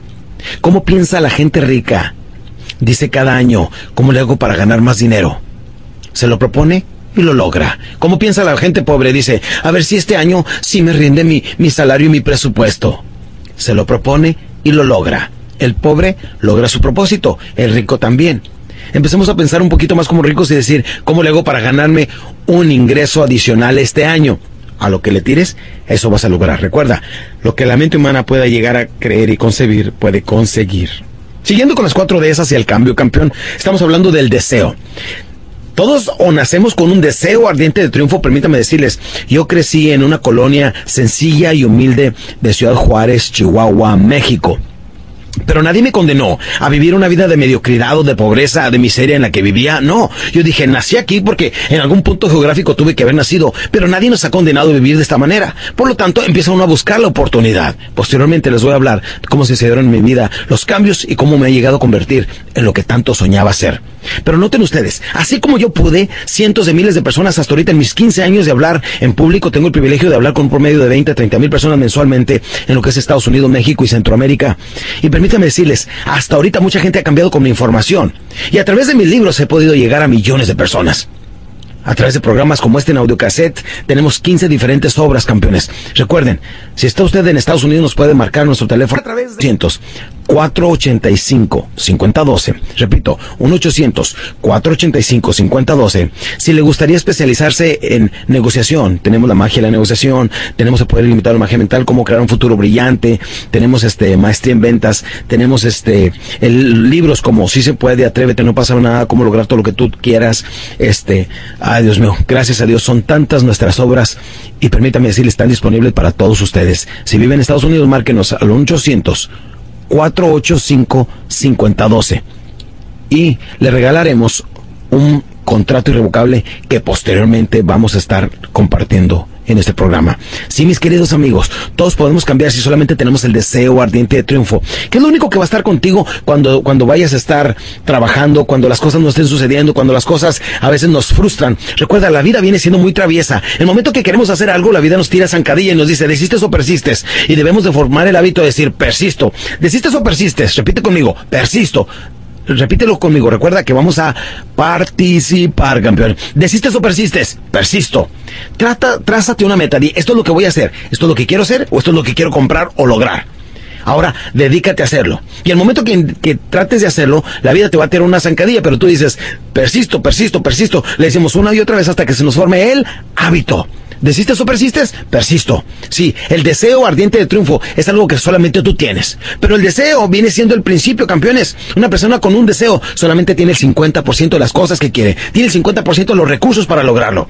Viene la segunda de que viene siendo la decisión. Una decisión, campeón, la puedes tomar en cualquier momento del día. Yo le llamo el aquí y ahora. Aquí y ahora decido. Decido dejar de vivir una vida media, porque mucha gente medio compra, medio logra, medio planea, medio hace y cae en un mundo de mediocridad. Decido dejar de vivir en un mundo de mediocridad. Decido realmente impulsarme con mis habilidades y talentos. Me doy cuenta que Dios no nos hizo en serio, nos hizo en serio y que cualquier cosa que yo me proponga la puedo hacer. Decido lograr un aumento en mi empresa entregando lo mejor de mis habilidades y mis facultades. Decido entregarme en cuerpo y alma y con toda pasión a hacer mejor mi trabajo y preguntarme cómo le hago para ser mejor todos los días. Decido tener un mejor estilo de vida porque gracias a mi trabajo y mi entrega y mi nueva actitud, mi empresa me va a dar un aumento. Con ese aumento voy a empezar a ahorrar para comprar esa casa, ese automóvil, esa educación para mis hijos. Todo eso es posible, campeones. Pero todo el cambio viene con la palabra mágica que es actitud. Decido hoy tener la actitud de una persona grande. Como lo mencioné antes, lo vuelvo a mencionar de nuevo para que se te quede bien grabado en la mente. Es 15% de aptitud, o sea, es ser apto. Y es un 85% de actitud, lo que determina nuestra vida la altitud. Si queremos llegar, llegar a alto, campeones, necesitamos entonces de tener, necesitamos tener esa actitud. La segunda D es la decisión pero la tercera D es la que no nos va a permitir regresar. Recuerda, vamos a quemar las naves como aquel gran español que llegó a pelear y para que sus eh, soldados no se devolvieran, quemó las barcas en que llegaron. Dijeron, ahora, o triunfamos o morimos intentándolo. Entonces la tercera D viene siendo determinación. Te las vuelvo a recordar. La primera es el deseo. Segunda, la decisión. La tercera, determinación de es triunfar o si no morir intentándolo. Y la cuarta de campeón viene siendo disciplina. ¿Qué significa disciplina? Disciplina significa hacer lo que tengo que hacer cuando lo tenga que hacer, tengas ganas o no. Disciplina significa que ya sabes a dónde vas. Disciplina significa que vas a hacer esfuerzos y sacrificios que nadie ve. Disciplina significa que estás dispuesto a hacer lo que sea posible para alcanzar en tu vida las cosas que tanto quieres y deseas. Sí, mis queridos amigos, si practicamos las cuatro Ds que son deseo, decisión, determinación y disciplina, tenemos todas las herramientas para sacar eso que ya existe dentro de cada uno de los hispanos, que estamos dispuestos a sacar adelante. Debemos de sacar ese genio que vive dentro de nosotros. ¿Cuántos de ustedes han tenido sueños, tanto que vuelan, como que tienen dinero, como que tienen muchas cosas, como que realmente están progresando, como que viven una vida más placentera, solamente para en la mañana abrir los ojos y decir, ah, solo fue un sueño. Sí, es un sueño, pero es una, es la voz de tu mente subconsciente que te dice, tú puedes, tú puedes, tú puedes. Todos tenemos dos entidades, la entidad menor y la entidad mayor. Y la entidad menor es la que nos lleva a una vida de pobreza, soledad, tristeza, angustia y de deseo. Y la entidad mayor es la que nos lleva a una vida de autorrealización. Recuerda, la autorrealización es lo más cerca a la felicidad, a una vida de autorrealización, de logros, de abundancia, de amor, de comunicación, de armonía familiar. Un día yo quiero que te visualices como si tuvieras una pantalla en el cine y que en esa pantalla que es tu mente y ahorita mismo lo puedes hacer a manera que lo estoy diciendo puedes hacer este ejercicio mental haz de cuenta que te ves a ti mismo dentro de cinco años ¿Cómo te visualizas? ¿Cómo ves a tu familia? ¿Qué tipo de casa, qué tipo de muebles? Te asomas hacia afuera, ¿qué tipo de automóviles se ven? Fíjate a, ti mismo, visualízate a ti mismo sentado en un sillón ahí, sonriente, en un domingo por la mañana, tranquilo, satisfecho y decir, y estás diciéndote a ti mismo, lo pude hacer, lo logré. Y todo esto fue posible simplemente porque creí en mí mismo. Las cuatro Ds, mis queridos amigos, vienen siendo exactamente lo que necesitamos para alcanzar todas las cosas que deseamos. Y no es que solamente quisiéramos campeones, es que sí es posible, porque todos tenemos grandes sueños que los podemos convertir en una hermosa realidad si solamente nosotros llegamos a creer en ellos. Campeones, cada mañana no se les olvide, se nos presenta el menú del día que nos dice, ¿quieres un buen día o quieres un mal día? Y desde ese día, desde ese momento en la mañana, nosotros determinamos si vamos a tener un buen día o un mal día. Quiere decir que desde que nos levantamos nosotros en la mañana, programamos, eso se llama la profecía autorrealizable como te lo había dicho anteriormente, programamos cómo nos va a ir. Y como nosotros visualicemos el día, es exactamente como se va a convertir. Porque si nosotros decimos que queremos un día malo, automáticamente se nos va a conceder. Si nosotros tenemos miedo de tomar decisiones ese día o de lo que vamos a hacer, recuerda, eso se llama la profecía autorrealizable. Lo que pretendo hacer hasta ahorita es un pequeño resumen de todo lo que hemos aprendido. Porque recuerda, a la gente se le dice lo que le vas a decir. Dile lo que le estás diciendo y por último se les dice lo que les dijiste. Y eso es lo que estoy tratando de hacer. No de oírme repetitivo, sino de que realmente esta información sea digerible, captable y que la puedas aplicar a tu vida cotidiana. Quiero decirte, ahora que me estás escuchando, tan cuidadosamente, quiero decirte que no me importa quién eres, de dónde eres. No me importa si eres hombre o mujer, si tienes 15, 65 años. Si estás atravesando por una quiebra económica, por la muerte de un ser querido, por un divorcio o por algo tan fuerte como podemos experimentar los seres humanos. No me importa.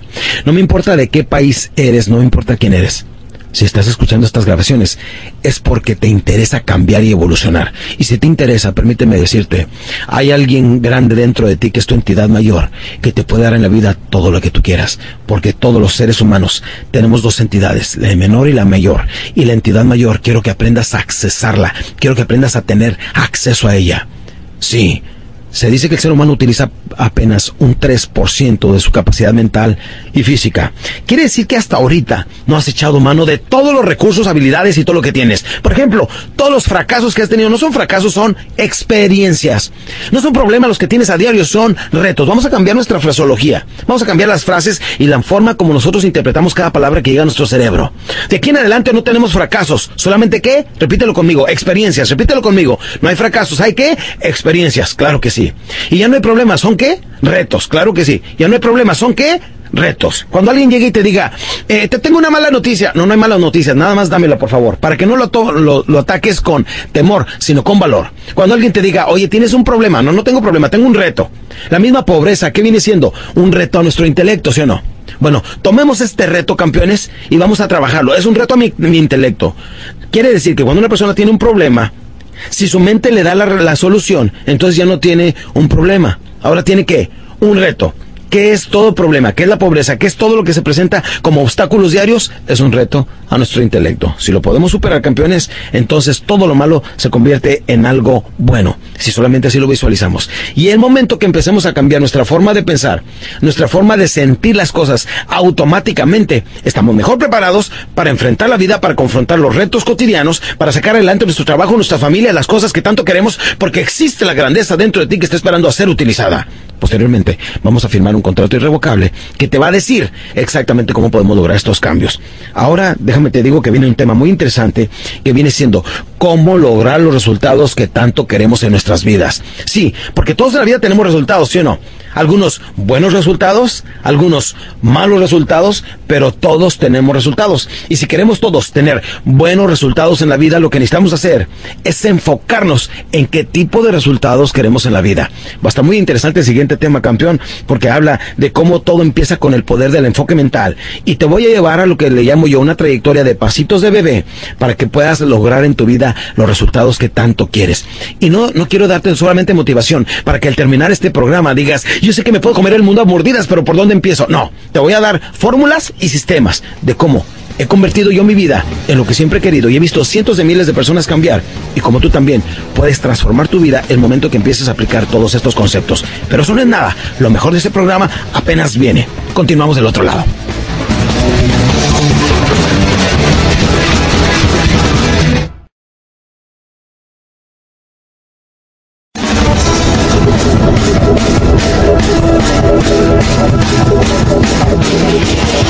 Campeón, abre tu mente porque lo que vas a escuchar ahora te va a dar los pasitos de bebé para alcanzar en la vida lo que quieres. Son como cinco o seis pasos. Y permíteme decirte que esto lo he estado puliendo en los últimos seis, siete años. Dije, ¿cómo le puedo explicar a una persona de cómo puede lograr los resultados que tanto quiere? Para que no sea solamente motivación o conocimientos, información, ¿cómo me los puedo llevar? Por un orden y una secuencia lógica que sea aplicable para cualquier persona que escuche esta información, esta grabación. Esto recuerda, en la vida solamente tenemos dos cosas, razones o resultados. Y razones son como los ombligos, todo mundo tiene una. Los resultados, muy pocas personas. Déjenme les digo que cualquier persona que trabaja conmigo me dice, oye Alex, es que no pude hacer esto, les digo, razones o resultados. ¿Agotaste todos los recursos? Porque la gran mayoría de la gente tiene razones, más no resultados. Y lo que cuenta en la vida son los resultados, no las razones. Sin embargo, la gran mayoría de las personas se conforma con las razones. Podría ganar más dinero, pero y ahí viene la razón. Podría adelgazar, pero. Podría tener esto, pero. Podría tener una hermosa relación, pero. Mi vieja o mi viejo, etcétera. Y no la pasamos culpando a los demás. Vivimos con las razones. Y lo importante es vivir con nuestros resultados. Y vivir felizmente con muy buenos resultados. Aquí va. ¿Cómo podemos? Paso a paso. Podemos transmitir a través de esta cinta poderosa vas a ver cómo puedes lograr los resultados que tanto quieres en la vida. Paso número uno, pasito de bebé, el enfoque mental quiero que por un instante, a menos que vayas manejando, no hagas este ejercicio. Pero si no estás manejando y estás escuchando esta grabación, quiero que por un instante visualices hacia el frente lo que veas de color verde. ¿Ya lo tienes? Lo que veas de color verde. Enfoca en donde estás viendo el color verde. ¿Ya tienes de color verde? Bien, por un instante, cierra los ojos. Cierra los ojos y ahora dime todo lo que viste de color café. Ajá, te desconcerté, ¿a poco no? Porque tu mente cuando dije, abre los ojos, ya me puedes ver, y si vas manejando, no hagas este ejercicio. Pero mira, cuando te dije todo lo de color verde, tu mente se enfocó únicamente en el color verde y dijiste, ya lo tengo. En cuanto te dije, ahora dime todo lo que viste de color café. Tu mente estaba totalmente desconcertada porque se enfocó únicamente en el color verde y bloqueó todos los otros colores.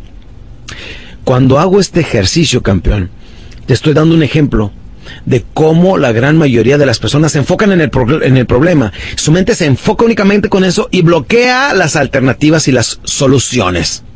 ¿Te fijas a lo que me refiero? Sin embargo, cuando tengamos un problema, debemos utilizar el enfoque mental. Relajarnos y decir, ¿cuáles son las respuestas? ¿Cuáles son las posibilidades? Deja de darle vueltas al problema, ponte a trabajar sobre las soluciones y es como tenemos la capacidad de resolver los problemas diarios.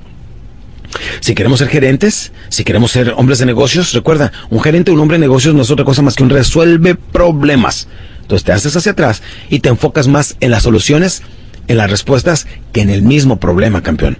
Bien no lo puede decir un este piloto de, de automóviles muy veloces de la Indy 500. Dice que cuando hay un choque en una entrevista que estaba viendo en televisión el otro día, dice que cuando ve un choque frente a él, lo único que hace es ver un huequito con el cual, por el cual pudiera pasar cuando va a tal velocidad. Dice, si me le quedo viendo a cualquiera de los automóviles, automáticamente estoy dirigiendo mi auto hacia él y voy y choco yo también. Entonces lo que buscamos nosotros es una pequeña perforación, una parte por la cual pudiéramos pasar por ahí exitosamente. Bien lo decía el gran Norman Vincent Peale, aquel viejo, todavía tengo algunas de sus grabaciones, que viene siendo considerado el padre de la motivación en Estados Unidos. Uno de los primeros escritores de, de motivación hizo un libro que se llamaba As a Man Thinketh, como piensa el hombre. Muy interesante y fue de las personas que más contribuyó hace más de 70, 80 años en la motivación y superación personal en Estados Unidos. Tengo una de sus grabaciones que dice, cuando yo tenía un problema, dice, me le quedaba viendo, me le trataba de ir por abajo. Si no me le podía ir por abajo, entonces me le trataba de ir por arriba. Si no me le podía ir por arriba, entonces me trataba de ir por la izquierda. Si no me podía ir por la izquierda, entonces me iba por la derecha. Y si no me podía ir por la derecha, tomaba un fuerte respiro y me iba por en mero en medio. A eso me refiero con el enfoque. De aquí en adelante enfócate en todas las cosas que sí tienes buenas en la vida. Enfócate en las habilidades, talentos, cualidades que tienes. Enfócate en las cosas que sí quieres, no en las cosas que no quieres en la vida. Porque el enfoque mental automáticamente, por ejemplo, decimos, déjenme les digo, hace 15 años que yo soñaba hacer lo que hoy estoy haciendo. Llegar a miles de personas, que miles o millones de personas estuvieran leyendo mis libros, escucharan mis grabaciones, vieran mis videos. Todo esto era un sueño en aquel entonces. Pero me enfoqué en ello y gracias a Dios que dije, un día lo voy a lograr. Y persistí, persistí, persistí. ¿Y qué nos pregunta la vida cuando queremos hacer algo? ¿Desistes o persistes? ¿Y qué dije yo? Persisto, persisto, persisto. Me enfoqué en ello, que recuerden eso. El enfoque mental produce un estado mental. Segundo pasito de bebé es el estado mental que produce la mente. ¿A qué me refiero? Estados mentales, menciónenme algunos estados mentales. ¿Cuáles?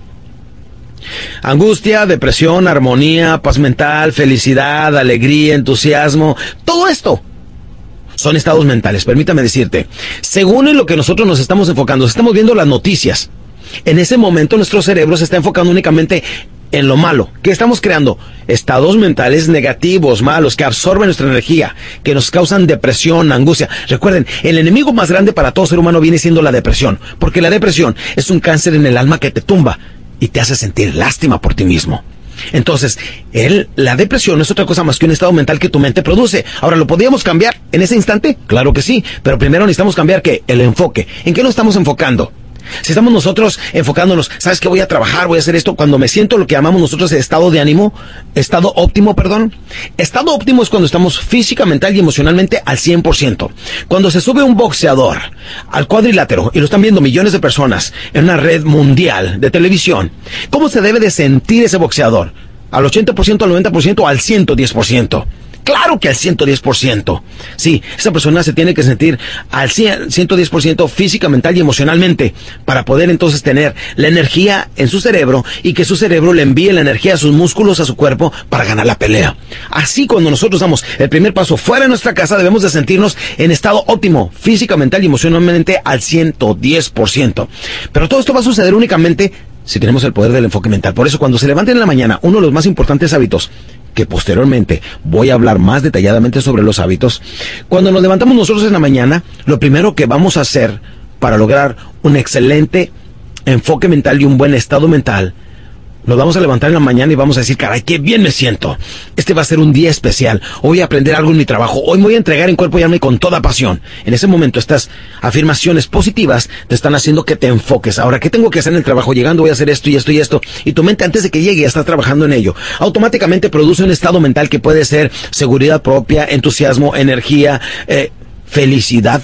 el más cotizado estado mental de todos viene siendo la alegría. ¿Por qué la gente fuma? ¿Por qué toma? ¿Por qué escucha música? ¿Por qué va a religiones eh, este, con, con fanatismo? ¿Por qué casi todo lo que hacemos en la vida viene siendo para lograr alegría o felicidad? ¿Por qué le compramos cosas a nuestros hijos? ¿Para qué trabajamos para ellos? Para verlos felices. Y eso nos hace a nosotros que felices. ¿Por qué queremos dinero? No necesariamente es que querramos nosotros algunos papeles con fotos de muertos en ellos. No, no, no. Es que el dinero nos trae qué? Tranquilidad, seguridad, felicidad. Entonces no es el dinero lo que queremos, es la tranquilidad, seguridad, felicidad Y esos son estados mentales, ¿sí o no? Y solamente tu mente es capaz de producirlos, pero solamente los va a producir si te estás enfocando en lo bueno, lo puro, lo limpio, lo necesario, nada más. Imagínate que te pongas a pensar en, en, en aquella ocasión que te hicieron de menos, que te sentías triste, que te sentías deprimido. si te pones a enfocar tu mente en eso, ¿qué vas a crear? Tristeza, rencor, coraje, angustia, soledad. Vas a deteriorar tu autoestima, ¿sí o no? Si nosotros queremos salir adelante, debemos de enfocarnos en las cosas que queremos, porque eso produce un estado mental como seguridad propia, felicidad. ¿Ya te fijaste? Bueno, el estado mental, a su vez, paso número 3 de bebé, produce un estado emocional. Sí. El momento que nosotros nos enfocamos en lo bueno, producimos un buen estado mental y eso automáticamente perjudica bien o mal nuestro estado emocional. Y recuerden esto, las emociones son más importantes que los pensamientos. Sí. Después de todo, ¿quién quiere ser un intelectual miserable? Nadie. Nadie. ¿Quién quiere ser un rico miserable? Nadie. ¿Quién quiere ser una persona feliz? Todos. ¿Quién quiere ser una persona alegre? Todos. ¿Quién quiere ser una persona segura? Todo el mundo. Entonces, si ustedes ven, los estados emocionales se manejan aquí en las vísceras, en el estómago. Estudios recientes muestran que tenemos neuronas en el estómago y en las tripas. Sí, las vísceras es donde se siente cuando alguien llega y te dice, te tengo una mala noticia. ¿Dónde lo sientes? ¿En la mente? No. ¿Dónde lo sientes? En la boca del estómago, ¿a poco no? Porque las vísceras son el centro emocional de todo ser humano. Y las emociones, recuerda esto. Por ejemplo, tú eres una persona muy inteligente, pero en ocasiones dejas de trabajar, dejas de prosperar, dejas de evolucionar porque te sientes deprimido.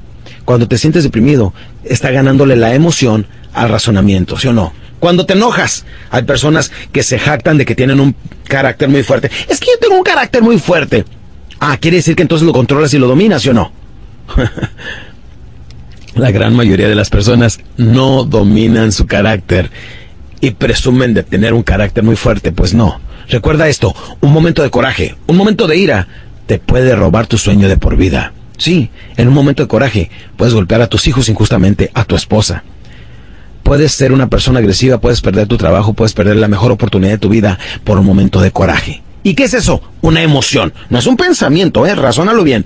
Es una emoción. Cuando te comportes agresivo, prepotente con otras personas, regrésate un instante y pídeles perdón.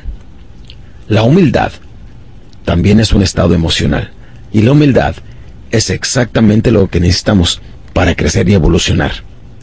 Nuestros estados emocionales debemos de controlarlos. No debemos de sentirnos tristes angustiados, inseguros, porque entonces el estómago está controlando el cerebro. ¿Qué es lo que manda? Noten ustedes, se llama mind over matter. O sea, la mente gobierna el cuerpo.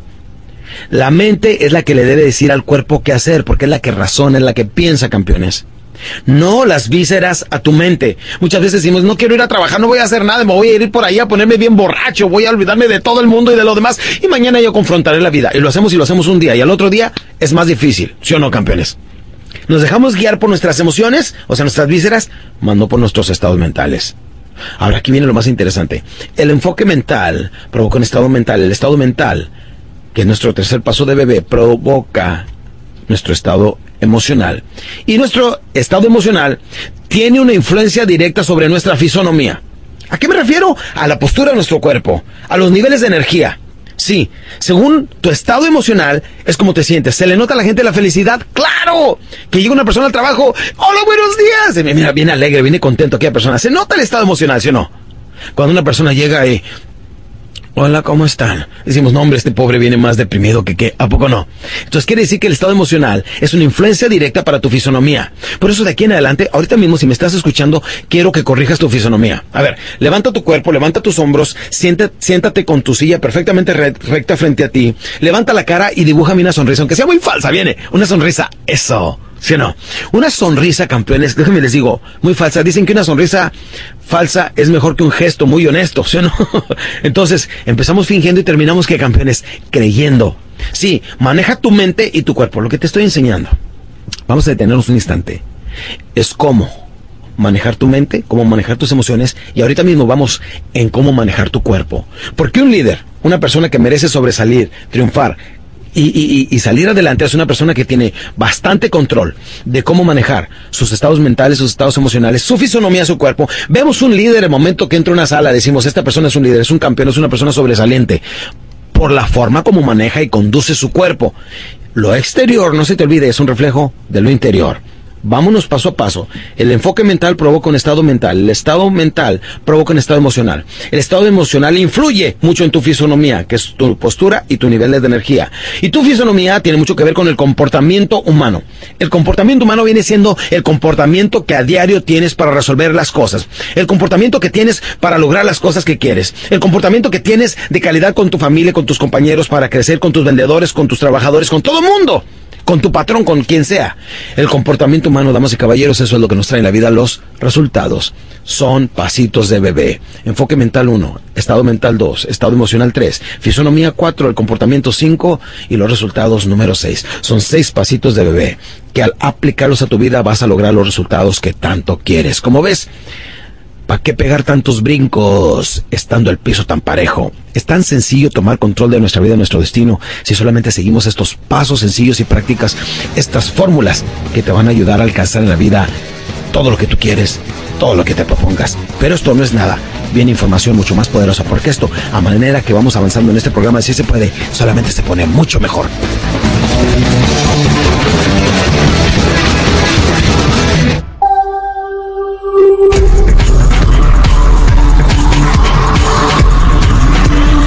Bienvenido campeón a este cuarto programa. ¡Wow! Ahora sí tienes ese carácter, ahora sí tienes esa disciplina, me encanta. Recuerda, esta es tu cuarta frase, porque me interesa que conozcas 10 frases que van a ser de batalla. Y esto viene siendo, ¿cuál es el común denominador del éxito? La frase es, formar el hábito de hacer las cosas que a los fracasados no les gusta hacer. Repito, ¿Cuál es el común denominador del éxito? Y viene siendo la respuesta, y es la frase que quiero que te memorices, si es tu cuarta frase. Formar el hábito de hacer las cosas que a los fracasados no les gusta hacer. En otras palabras, debemos de formarnos el hábito de hacer lo que no les gusta hacer a los perdedores. Hasta de los perdedores se puede aprender, ¿sí o no? Quédateles viendo, obsérvalos, analízalos, haz lo contrario de lo que ellos han hecho y normalmente te va a ir bien en la vida. Vamos a hablar de cómo nos podemos nosotros formar buenos hábitos, cuáles son nuestros males, malos hábitos. Porque recuerda, no me interesa que conozcas toda esta información y que tengas todo este conocimiento. Dicen en inglés, este, knowledge is power. La sabiduría es poder. Sí, solamente la sabiduría es poder cuando se tiene la información, la sabiduría o el conocimiento, pero dirigida a un objetivo específico.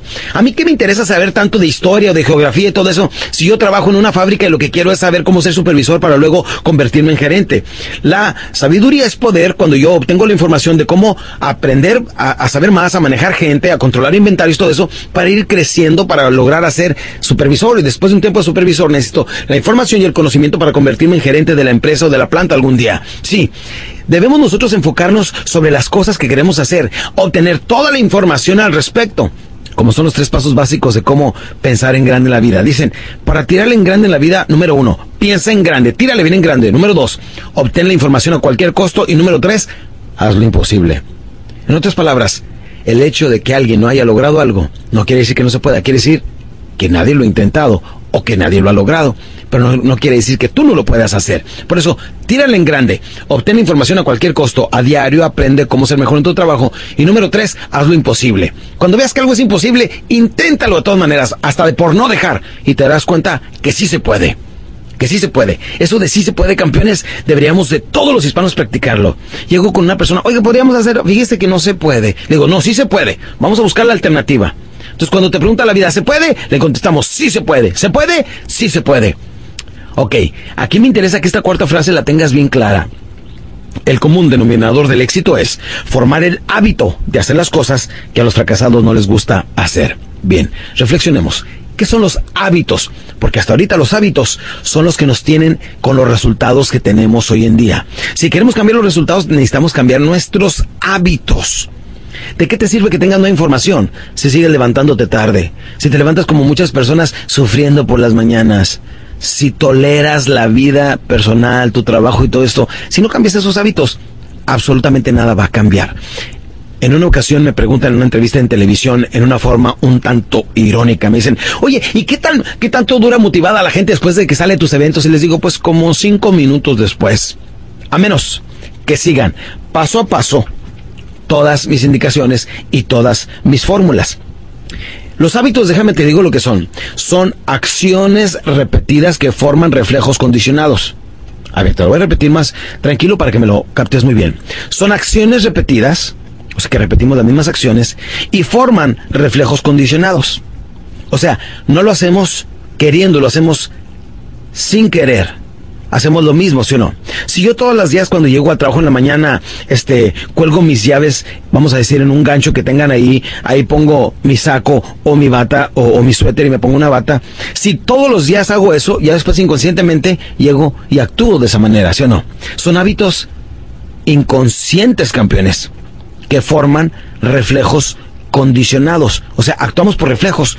Eh, no estamos pensando. ¿Cuántas ocasiones sales de tu trabajo, te subes a tu automóvil, llegas a tu casa, cuando llegas dices, ay, ¿para qué vine a la casa si yo iba a la tienda? Ah, lo que pasa es que estabas distraído. ¿Y quién iba manejando?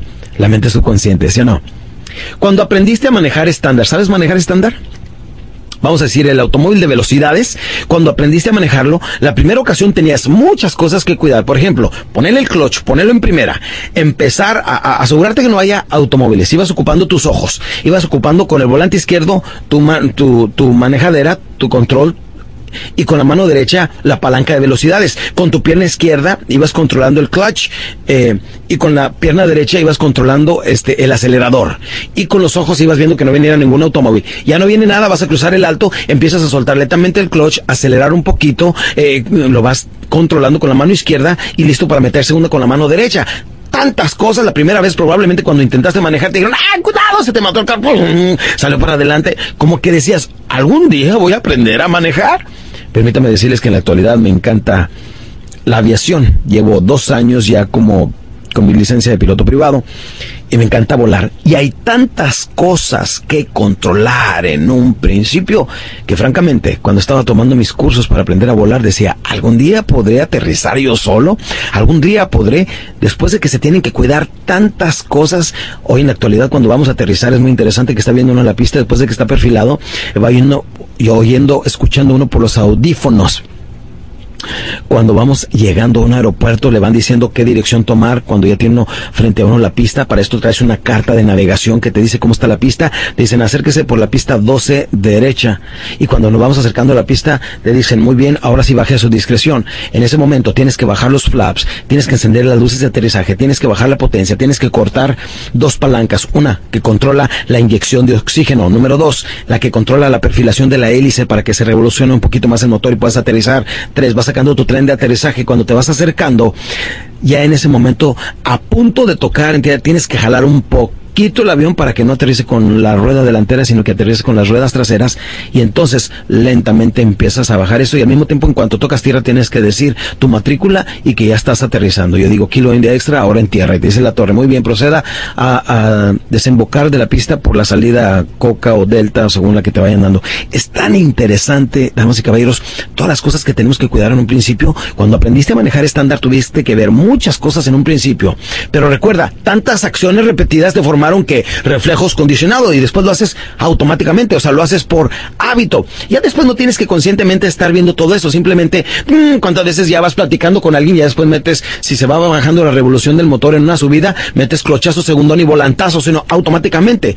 Hay damas que ya llegan a manejar con tal destreza, tal habilidad, ya lo tienen tan, tan instalado el hábito en la mente subconsciente que van metiendo segundazo o tercera, este, van bajándole radio, platicando, masticando chicle, todavía hablando por teléfono celular con alguien más. ¿Sí todas las cosas que vamos manejando. ¿Y quién va encargándose de los detalles? No te preocupes, la mente subconsciente. Tenemos tal capacidad de formarnos hábitos internos, campeones, y tenemos tal capacidad de retención que se dice que un ser humano podría memorizarse palabra por palabra. Fíjese la capacidad de retención que tenemos en la mente. Palabra por palabra, 100 enciclopedias de las más completas en el mercado. Imagínense nada más, 10 o 20 libros, o 10 o 20 eh, eh, CD-ROMs o, DVDs cargados de información de todo lo que viene siendo una vida, de todo lo que viene siendo el mundo animal y todo eso, que no lo pudiéramos memorizar palabra por palabra, es la capacidad de retención que tenemos. Por lo tanto, muchos de nosotros hasta ahorita nos hemos instalado hábitos inconscientes. ¿Qué son los hábitos inconscientes? Son los hábitos que nos formamos sin conciencia y que automáticamente nos formamos. ¿A qué me refiero más específicamente? Mira, hablemos del hábito de levantarte por la mañana. Si tú antes te levantabas a las 6 de la mañana, cuando eras joven, te cambiabas, te ponías tu ropa a hacer ejercicio y salías y hacías ejercicio, pues se te hacía normal, ¿sí o no? Pero una mañana decidiste, ya después cuando no estabas tan joven, que vamos a decir tuvieras 26, 27 años, dijiste, hoy no voy a ir. Al otro día, bueno, hoy tampoco. Me voy a levantar más tarde. Entonces después de levantarte a las 6 de la mañana, te empiezas a levantar a las ocho y media de la mañana. Y ya no te dan ganas de hacer ejercicio porque ya perdiste la condición, por lo tanto el cuerpo no te lo exige. Pasas 28, 29, 30 años, a los 30 años dices, ¡Ah! ya voy a volver otra vez a hacer ejercicio. Qué difícil es empezar de nuevo, ¿sí o no? Porque ya se te formaron qué? reflejos condicionados, o sea, ya tiene tu cuerpo el hábito de no hacer ejercicio. Y es tan fácil formarse el hábito de hacer ejercicio como es formarse el hábito de no hacer ejercicio.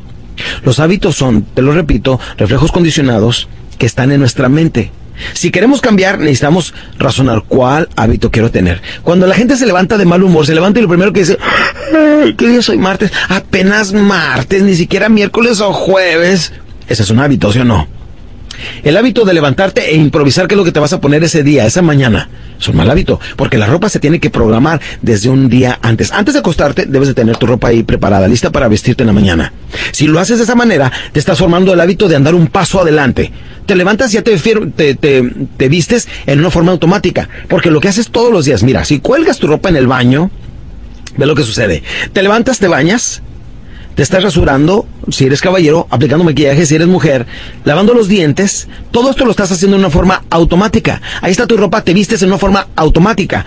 Cuando lo haces en una forma automática, quiere decir que liberas tu mente para que puedas tener otros pensamientos.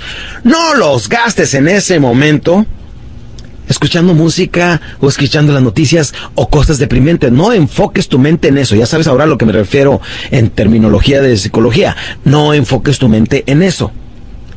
Quiere decir que si te estás bañando y te estás vistiendo automáticamente, ahora liberas tu mente para pensar otras cosas más productivas. ¿Cómo le hago para tener un día? ¿Qué pendientes tengo ahorita llegando a mi trabajo? Y así es como aprendes a andar un paso adelante. Lo de un paso adelante es anticiparte a las cosas y esto viene siendo un hábito.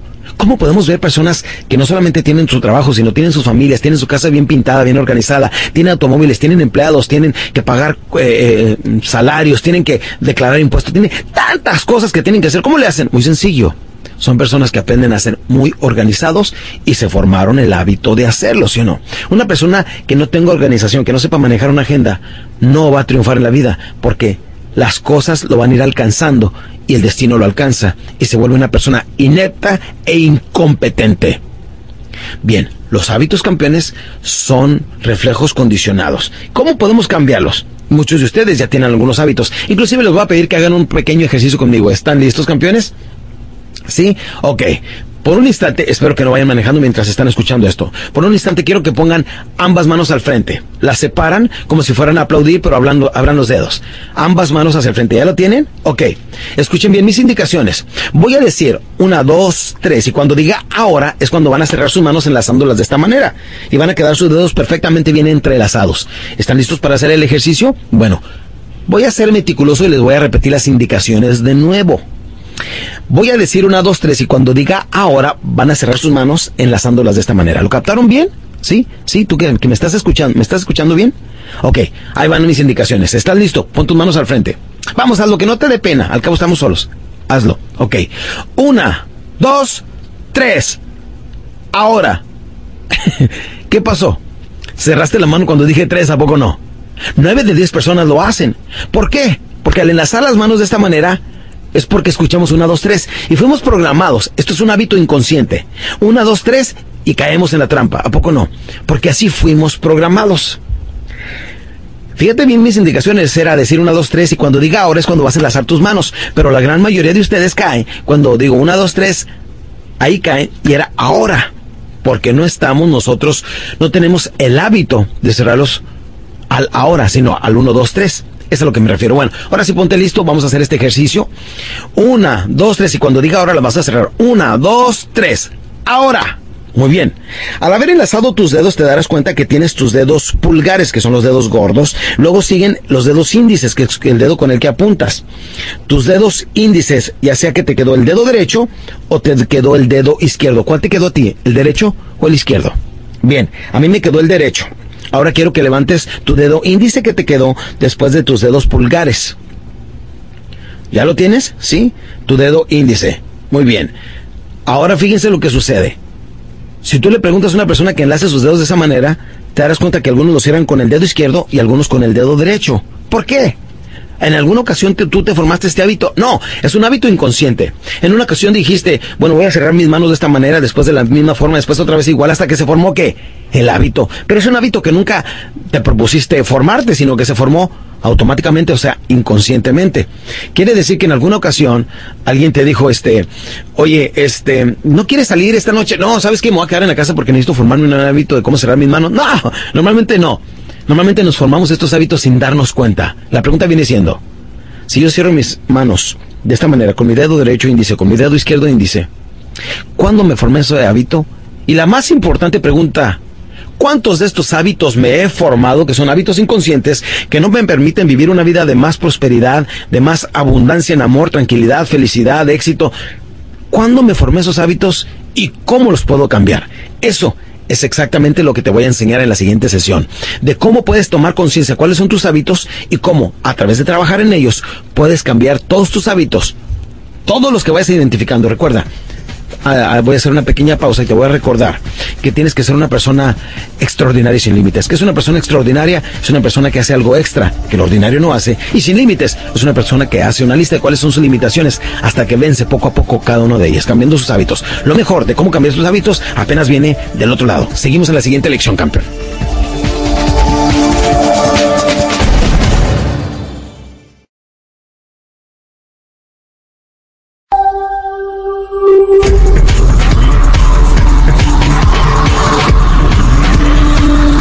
Campeón. Seguimos hablando de cómo podemos cambiar nuestros hábitos. Imagínate nada más que interesante sería que te conviertas en un ser extraordinario y sin límites. Recuerda, es un ser ordinario que hace algo extra que el ordinario no hace y eso nos convierte en seres que extraordinarios. Si nos levantamos un poquito más temprano y hacemos ejercicio, somos extraordinarios. Si cuando estamos cansados seguimos trabajando y mantenemos una excelente actitud, somos extraordinarios. Si le tenemos más grande que los demás para un día tener un mejor carro, una mejor casa, mejor estilo de vida para nuestra familia, somos extraordinarios. Sin límites, imagínate, haz una lista de cuáles son tus limitaciones. Pues soy tímido, soy inseguro, soy esto.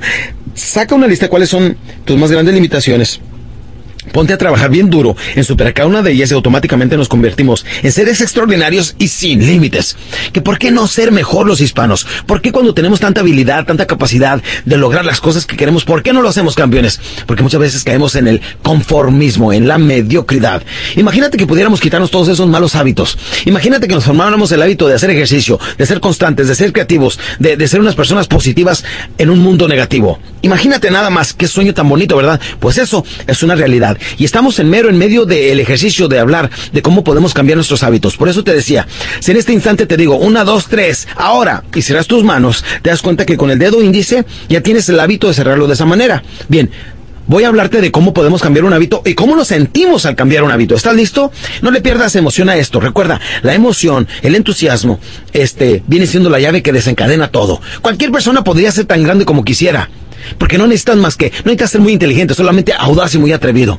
¿Y por qué la gran mayoría de la gente no lo es? Simplemente porque se conforma, porque no cree primeramente y después porque cae en su zona confortable. No lo hagas, no seas tú así. Recuerda, tú puedes ser una persona extraordinaria. Si eres hombre o mujer, si tienes eh, o no tienes educación, si tienes dinero, si vienes de padres con o sin dinero, eh, nada de eso importa. Importa qué vas a hacer de aquí en adelante. Este es el primer día de tu nueva vida. Porque si a partir de este instante decides cambiar tus hábitos, de aquí en adelante serás una persona extraordinaria. Y ve, si de aquí en los próximos tres meses decides quitarte limitaciones y malos hábitos, automáticamente ya eres una persona totalmente transformada, más segura, más capaz, vas a tener más cosas, más resultados positivos. La gente te va a preguntar, oye, ¿qué hiciste? ¿Cómo cambiaste? Simplemente decretaste hacer un cambio en tu vida. Ahorita vamos a hablar, después de este tema de los hábitos, de cómo tenemos dos mentes, la mente consciente y la mente subconsciente, y cómo se puede provocar un cambio permanente en nuestras vidas. Pero eso viene más adelantito.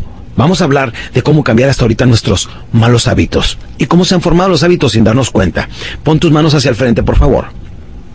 Sepáralas, como que vas a aplaudir de nuevo. Y ahora te voy a dar unas nuevas indicaciones. Te voy a decir, vamos a cerrar nuestras manos como no estamos acostumbrados. Ejemplo, yo cierro mis manos y me queda mi dedo derecho índice cuando las enlazo de esta manera. Me queda mi dedo derecho índice y lo levanto. Ahora lo voy a cerrar con mi dedo izquierdo índice. ¿Sí? Tú también. Voy a decir una, dos, tres. Y cuando diga ahora, vas a cerrar tus manos como no estás acostumbrado. ¿Listo? Separa tus manos y tenlas listas. Voy a decir una, dos, tres. Y cuando diga ahora, ya no te vayas a equivocar, por favor, porque estamos hablando de reemplazar viejos por nuevos hábitos. Entonces voy a decir una, dos, tres ahora, pero vas a cerrar tus manos como no estás acostumbrado. ¿Estás listo? Ok, ¿listo? Ahí va. Una, dos, tres. Ahora. Cierras tus manos. Ahora te quedó el dedo izquierdo o el dedo derecho índice en el que no estás acostumbrado. La pregunta viene siendo, ¿cómo se sienten tus manos ahora? Se sienten raras, extrañas, diferentes, como que no entran, como que no embonan, ¿sí o no? Como que se sienten incómodas. ¿Por qué? Baja tus manos y escucha cuidadosamente lo que te voy a decir. Porque estamos hablando de formarnos un nuevo hábito. Y cuando tratamos de formarnos un nuevo hábito, ¿cómo nos sentimos? Raros, diferentes, fuera de lugar. Es perfectamente normal. Cuando queremos cambiar, nos vamos a sentir de esa manera. Sí, ahora que te vas a levantar de buen humor en la mañana cuando digas, caray, me siento fuerte, sano y feliz. Se te van a quedar viendo a lo mejor tu esposa, tu esposo, tus hijos.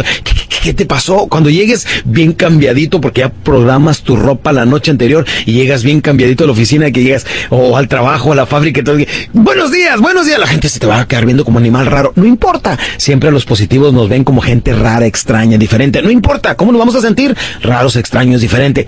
Es parte del cambio y de la evolución. Ahora, al haber enlazado tus manos, te sentiste de esa manera. Y no se siente cómodo. ¿Qué necesitamos hacer? Sentirnos cómodos. ¿Y cómo lo hacemos? Practicándolo. Vuelve a abrir tus manos. Ahora, abre y cierra tus manos como no estás acostumbrado. Abres y cierras tus manos como no estás acostumbrado. Si nosotros hacemos esto por los próximos 30 días, no, no se asusten, solamente 10 minutos diarios. Aquí viene mi pregunta. ¿Será posible que al final de los 21 30 días pudieras tú cerrar tus manos de una forma o de otra sin sentirte incómodo? Claro que sí. ¿Por qué? Porque estableciste un nuevo qué? Hábito. Claro que sí. Al establecer un nuevo hábito, al rato se vuelve común, ordinario, normal. Por eso te voy a pedir, pon atención por favor.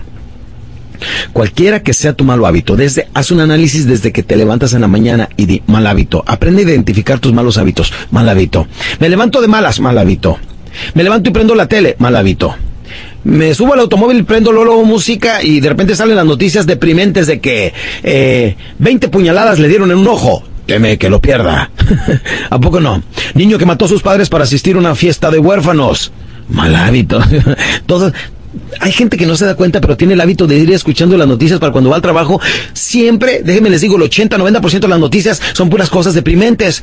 Porque la labor de las noticias es traer las malas noticias porque son las que se venden más. Les llamamos noticias amarillistas, ¿sí o no? Y cuando vienen los periódicos ahí en primera plana, lo mató, lo, cortó en 20 pedazos con un machete y todo. La gente, eh, de eso hay, hay algunas revistas que se especializan en vender únicamente cosas bien cochinas, bien feas, ¿sí o no? De hecho, cuando la compras ahí, me da la alarma me da esto. Cuando la compras te la tienes que llevar con cuidado porque le escurre sangre. Pero ¿cómo le encanta a la gente? ¿Sabes por qué? Es que no se han dado cuenta que tienen ese hábito de comprar puros mugreros de, de, de, de información. Recuerda, Basura entra por los ojos, basura sale por la boca. Lo primero que llegan a hacer a la oficina en cuanto hacen su junta de lamentaciones ahí, que ese es otro mal hábito, llegan y, no hombre, eh, deberíamos entrar más tarde y deberíamos, deberían de darnos este, los viernes también libres, mano, trabajar de lunes a jueves. Ahí hacen sus juntas de lamentaciones, ¿sí o no? Empiezan, y, ¿sabes qué? Ya que están hablando mal de la empresa y de cuánto los abusa y de cuánto los explotan y, y qué demonios hacen ahí no se dan cuenta que con el dinero que les paga la empresa, con eso ponen el pan que alimenta a sus hijos diariamente, ¿sí o no? No, se ponen a hacer su junta de lamentaciones y ya que están entrados empiezan a hablar de lo físico. ¿Sabes qué? Me duele mucho el cuello y el otro a mí me duele la espalda y el otro a mí me duele una pata. Parece que están en el hospital, en serio, ¿no? Y ya que están entrados, se ponen a hablar de sus problemas emocionales. ¿Qué creas, mano? Me peleé con mi vieja. Y el otro, no te dejes, mira, tú pele por abajo. Ay, como si él sí lo hiciera, ¿sí o no? No hagan sus juntas de lamentaciones, campeones. No confundas quejarte con pedir. Muchas veces nos estamos quejando para desahogarnos, pero la verdad lo que necesitamos es pedir. Si no estás a gusto en tu trabajo, ve y pide un aumento y di qué es lo que vas a dar a cambio, si no. La vida es muy sencilla. ¿Para qué pegar tantos brincos estando el piso tan parejo? Por eso pongan atención. Todos estos hábitos de cómo nos conducimos desde que llegamos en el trabajo los podemos cambiar. El hábito de respetar a tu esposa, de decirle que la amas, el machismo hispano está muy arraigado, ¿a poco no? Cuando tengo mis seminarios de pareja, los, les pido que hagan un ejercicio al final, que digan cinco cosas que no me gustan de mi esposo o de mi esposa y cinco cosas que más me gustan de mi esposo o de mi esposa. Al final se sube la señora y dice, bueno, las cinco cosas que no me gustan de mi esposo, volteándolo a ver así de ladito, como diciendo, en la casa me va a pegar, ¿no? Es que es muy agresivo y es que nunca me dice que me quiere, etcétera. Y luego las cinco cosas que sí le gusta, pues es que es muy bueno, muy comprensivo, es muy protector. Al fin hago que el esposo se pase al frente y le digo, Señora, ¿quiere a su esposo? Sí. Dígale que lo quiere y dele un besote. Y la señora, mi amor, te amo, lo abraza y se besa. Muy bonito, ¿no? Pero cuando le toca al esposo, curiosamente encuentra más cosas que no le gustan de su esposa y casi no encuentra cosas que sí le gustan de su esposa. Y al final le digo, señor, ¿quiere a su esposa? Y contesta cerco así, ella lo sabe. Dígale que la quiere, abrázala y dele un beso. ¿Para qué? No tengo que hacerlo públicamente. Bueno, nada más como ejercicio. Abrace a su esposa la abraza así como si estuviera viendo un compadre. ¿Qué hubo, compadre? Y así con saludos, palmadas en la espalda y todo, ¿no? Señor, ¿quién es su esposa? Pues no estuviera con ella 20 años. Dígale que la quiere. Pues ella lo sabe. O sea, cualquier excusa, cualquier situación, al fin que los obligo, le digo, ¿quieren que les diga? A ver, todo mundo, díganle, que le diga que la quiere, que le diga, que le diga. Al fin se ve obligado ya para salirse de ahí, porque se siente un tanto avergonzado frente a la gente, le dice, se le hace uno en la garganta de pena, le dice, te quiero. Y la señora lo abraza llorando y todo eso. Las mujeres son más emocionales que los hombres, ¿sí o no? Tenemos que formarnos el hábito. Decirle a nuestra esposa, porque recuerden esto, el amor no es acumulable. Muchas personas dicen, pues si no la quisiera, no tuviera 20 años ya con ella. No, no, no, no. Es que el amor no se acumula, campeón. Tienes que a diario regar tu matita que se llama la matita del amor y a diario se tiene.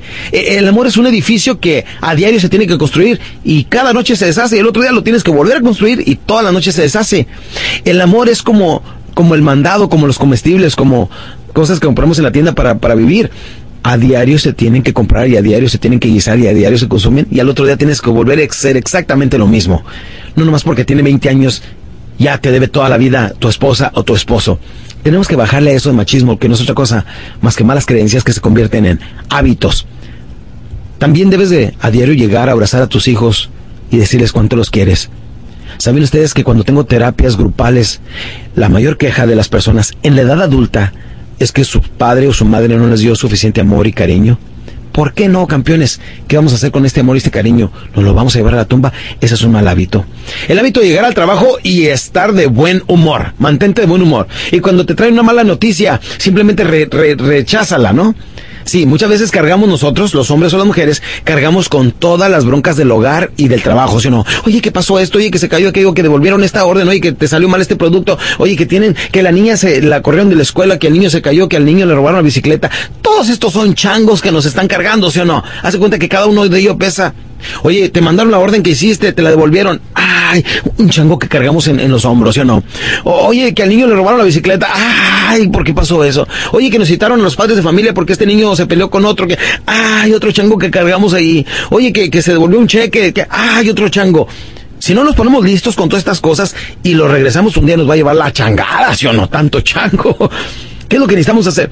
Oye, que el niño este, le robaron la bicicleta. No hay problema, le conseguimos otra. Fuera ese chango, no lo cargues. Oye, que te devolvieron este pedido. Tienes que sacar bien tu producción. Lo voy a hacer bien. Oye, que este, tenemos una cita con los padres de familia. Vamos, no hay ningún problema. Y de una vez, haciendo y resolviendo, haciendo y resolviendo. Porque cuando menos piensa, especialmente los hombres, tenemos el hábito de ir acumulando, acumulando, hasta que nos causa y nos provoca mucho estrés en nuestras vidas. Como ven, todos podemos cambiar nuestros hábitos. Lo que les voy a dejar de tarea, campeones, al terminar esta sesión, es que hagan una lista cuáles son sus malos hábitos. Beber entre semana. Fumar cuando no tienes que. Comer en exceso. Muchas veces ya nos sentimos satisfechos. ¿Quieres otro? Bueno, échalo. ¿Qué decimos? Al cabo se aguanta 90 kilos, pues como quiera aguanta ciencia, ¿no? y comemos más de lo que debíamos y que, empieza a suceder, que al rato andamos cargando nuestras bodegas, que son la lonja y la panza. Campeones, el comer en exceso no es otra cosa más que un mal hábito. Guardar bien nuestro dinero y respetarlo, campeones. El dinero es como las mujeres, cuídalo, respétalo y ahí está. Despilfárralo y se va, igual que las mujeres, ¿a poco no, campeones? Debemos formarnos el hábito de hacer buen uso de nuestro dinero, buen uso de nuestro tiempo, el hábito de leer a diario o aprender. Me gustaría que estuvieran estudiando este programa continuamente. Escúchalo una y otra vez, una y otra vez. Te vas a dar cuenta que cuando lo escuchas la siguiente vez dirías, juraría que esta información no estaba allí. Oye, esto no lo había escuchado anteriormente. Me interesa que todos los días cuando van a su trabajo, escuchen esta información. Cuando vengan de su trabajo, quiero que escuchen el cassette número 6. El cassette número 6, la información número 6 de este programa, es en cassette o en CD, viene siendo para que hagas una reflexión sobre el día. También quiero que escuchen una parte que viene siendo el despertador. Cuando lleguemos al despertador, que va a ser nuestro quinto o sexto programa, quiero que lo escuchen todas las mañanas, porque es un programa de cómo levantarnos y cómo formarnos el hábito de tener un buen día todo el día, todos los días, y cómo se controla los estados emocionales. ¿Quedó bien claro, campeones? Por lo pronto, vamos a hacer un análisis, un estudio, una lista de cuáles son nuestros malos hábitos y vamos a trabajar en ellos. Una y otra vez, trabajamos en ellos duro hasta tener la habilidad de poder cambiar nuestros hábitos. Cuando ya podemos cambiar nuestros hábitos, hacemos una lista de nuestras limitaciones personales. Si podemos cambiar nuestros hábitos y nuestras limitaciones personales, automáticamente nos convertimos en seres extraordinarios y sin límites.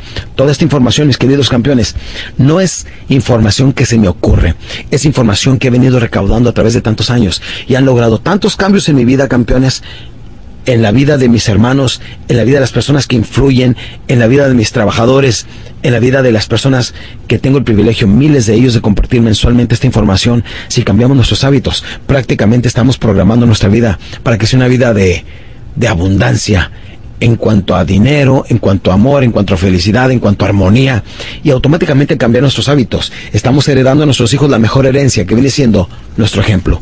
No importa cuánto dinero les dejes o cuánta educación, si no les pones el ejemplo de que eres una persona positiva, capaz, creativa, constante, los hijos aprenden a través de la imitación. De cómo aprenden los hijos, cómo crecen, cómo se desarrollan. Este tema se llama Víctimas del Medio Ambiente, que viene siendo nuestro siguiente tema. Y te va a dar una reflexión de realmente cómo funciona nuestra vida y cómo podemos tener pleno control de ello. Víctimas del medio ambiente es nuestro siguiente tema y te va a fascinar.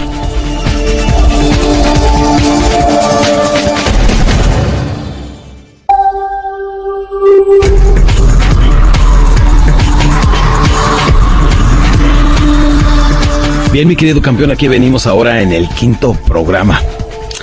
Te felicito y déjame te digo que estoy muy orgulloso. La gran mayoría de las personas no llegan ni siquiera al tercer programa. Sí, invierten en programas de audio, de video, de CDs, etc. Y creen que solamente por haberlos comprado, su vida se va a transformar. Y la verdad es que no es así.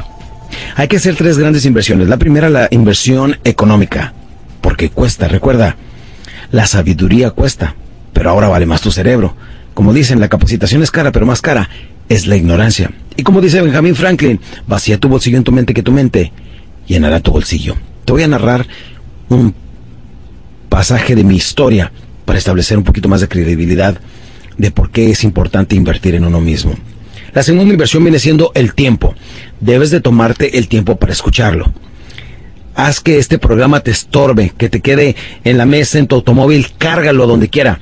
Porque si llegas y lo guardas en tu biblioteca, lo más probable es que jamás lo vuelvas a escuchar. O lo guardas arriba del armario, arriba de la televisión, y al rato no lo vas a escuchar. Ojalá que te estorbe y cárgalo contigo para que te obligues a escucharlo. Entonces son tres inversiones. La primera de dinero, la segunda de tiempo y la tercera más importante de fe. Debes de saber que esta información, aunque son sencillos los conceptos y aunque te lo mencione de una forma amena o de cotorreo, no quiere decir que no tengan el impacto, la información y el respaldo psicológico y psiquiátrico que realmente pueden producir un cambio en tu vida. Sí funcionan, campeón. Y te lo digo porque mi vida se ha transformado. Te voy a contar una historia verídica. Todo esto sucedió en una noche de verano al sur del estado de Texas, en Estados Unidos de Norteamérica como a las 10, 11 de la noche, estaba un joven de 16 años, sintiéndose que podía ser una persona grande, una persona próspera, una persona que podría ayudar a los demás, una persona que nació para ser alguien importante. Se sentía frustrado, ya que en ese entonces no tenía ni la habilidad de resolver solamente sus propios problemas. No entendía sus emociones, no entendía eh, su vida en ese instante y la falta de control de sus emociones, de sus decisiones, lo hizo tomar una decisión. Dijo, al diablo con todo eso, decidió poner fin a todos sus problemas quitándose la vida. Sí, ese joven, de 16 años, empezó a golpear unos ventanales con sus puños, logrando destrozarse las venas en unos instantes. Seguía como una fiera atacando contra su propia vida y estaba desangrándose casi inmediatamente. Uno de sus mejores amigos alcanzaron a verlo y fueron y trató de, detenerlo para que no continuara atentando contra su vida. Pero era tal la furia de ese joven de quitarse la vida y arrancarse de una vez por todas todos sus problemas que seguía golpeando ventanales y su compañero no lo pudo detener. Un vecino llegó y ahora entre su amigo y un vecino trataban de detener a ese joven que con gran furia trataba de quitarse la vida y no podían. Una persona que lo vio llamó a las autoridades, vino una patrulla. Llegaron y entre los dos patrulleros y, y los dos eh, amigos no lo podían contener a ese joven que como diera lugar quería no volver a ver un próximo amanecer. Del mismo radio de la patrulla pidieron una ambulancia. Llegaron y entre los dos de la ambulancia, los dos patrulleros y sus dos amigos, entre todos sometieron a ese joven en contra de su voluntad, sosteniéndolo y entre todos amarrándolo con cinturones de seguridad a una camilla, lo llevaron a un hospital cercano, haciéndole una transfusión de sangre inmediatamente, salvándole la vida.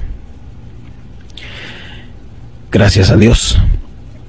Si no, no estuvieras tú ahorita escuchando estas grabaciones. Así es. Esa es la historia de mi vida a los 16, años. Creí que le iba a poner fin a todos mis problemas.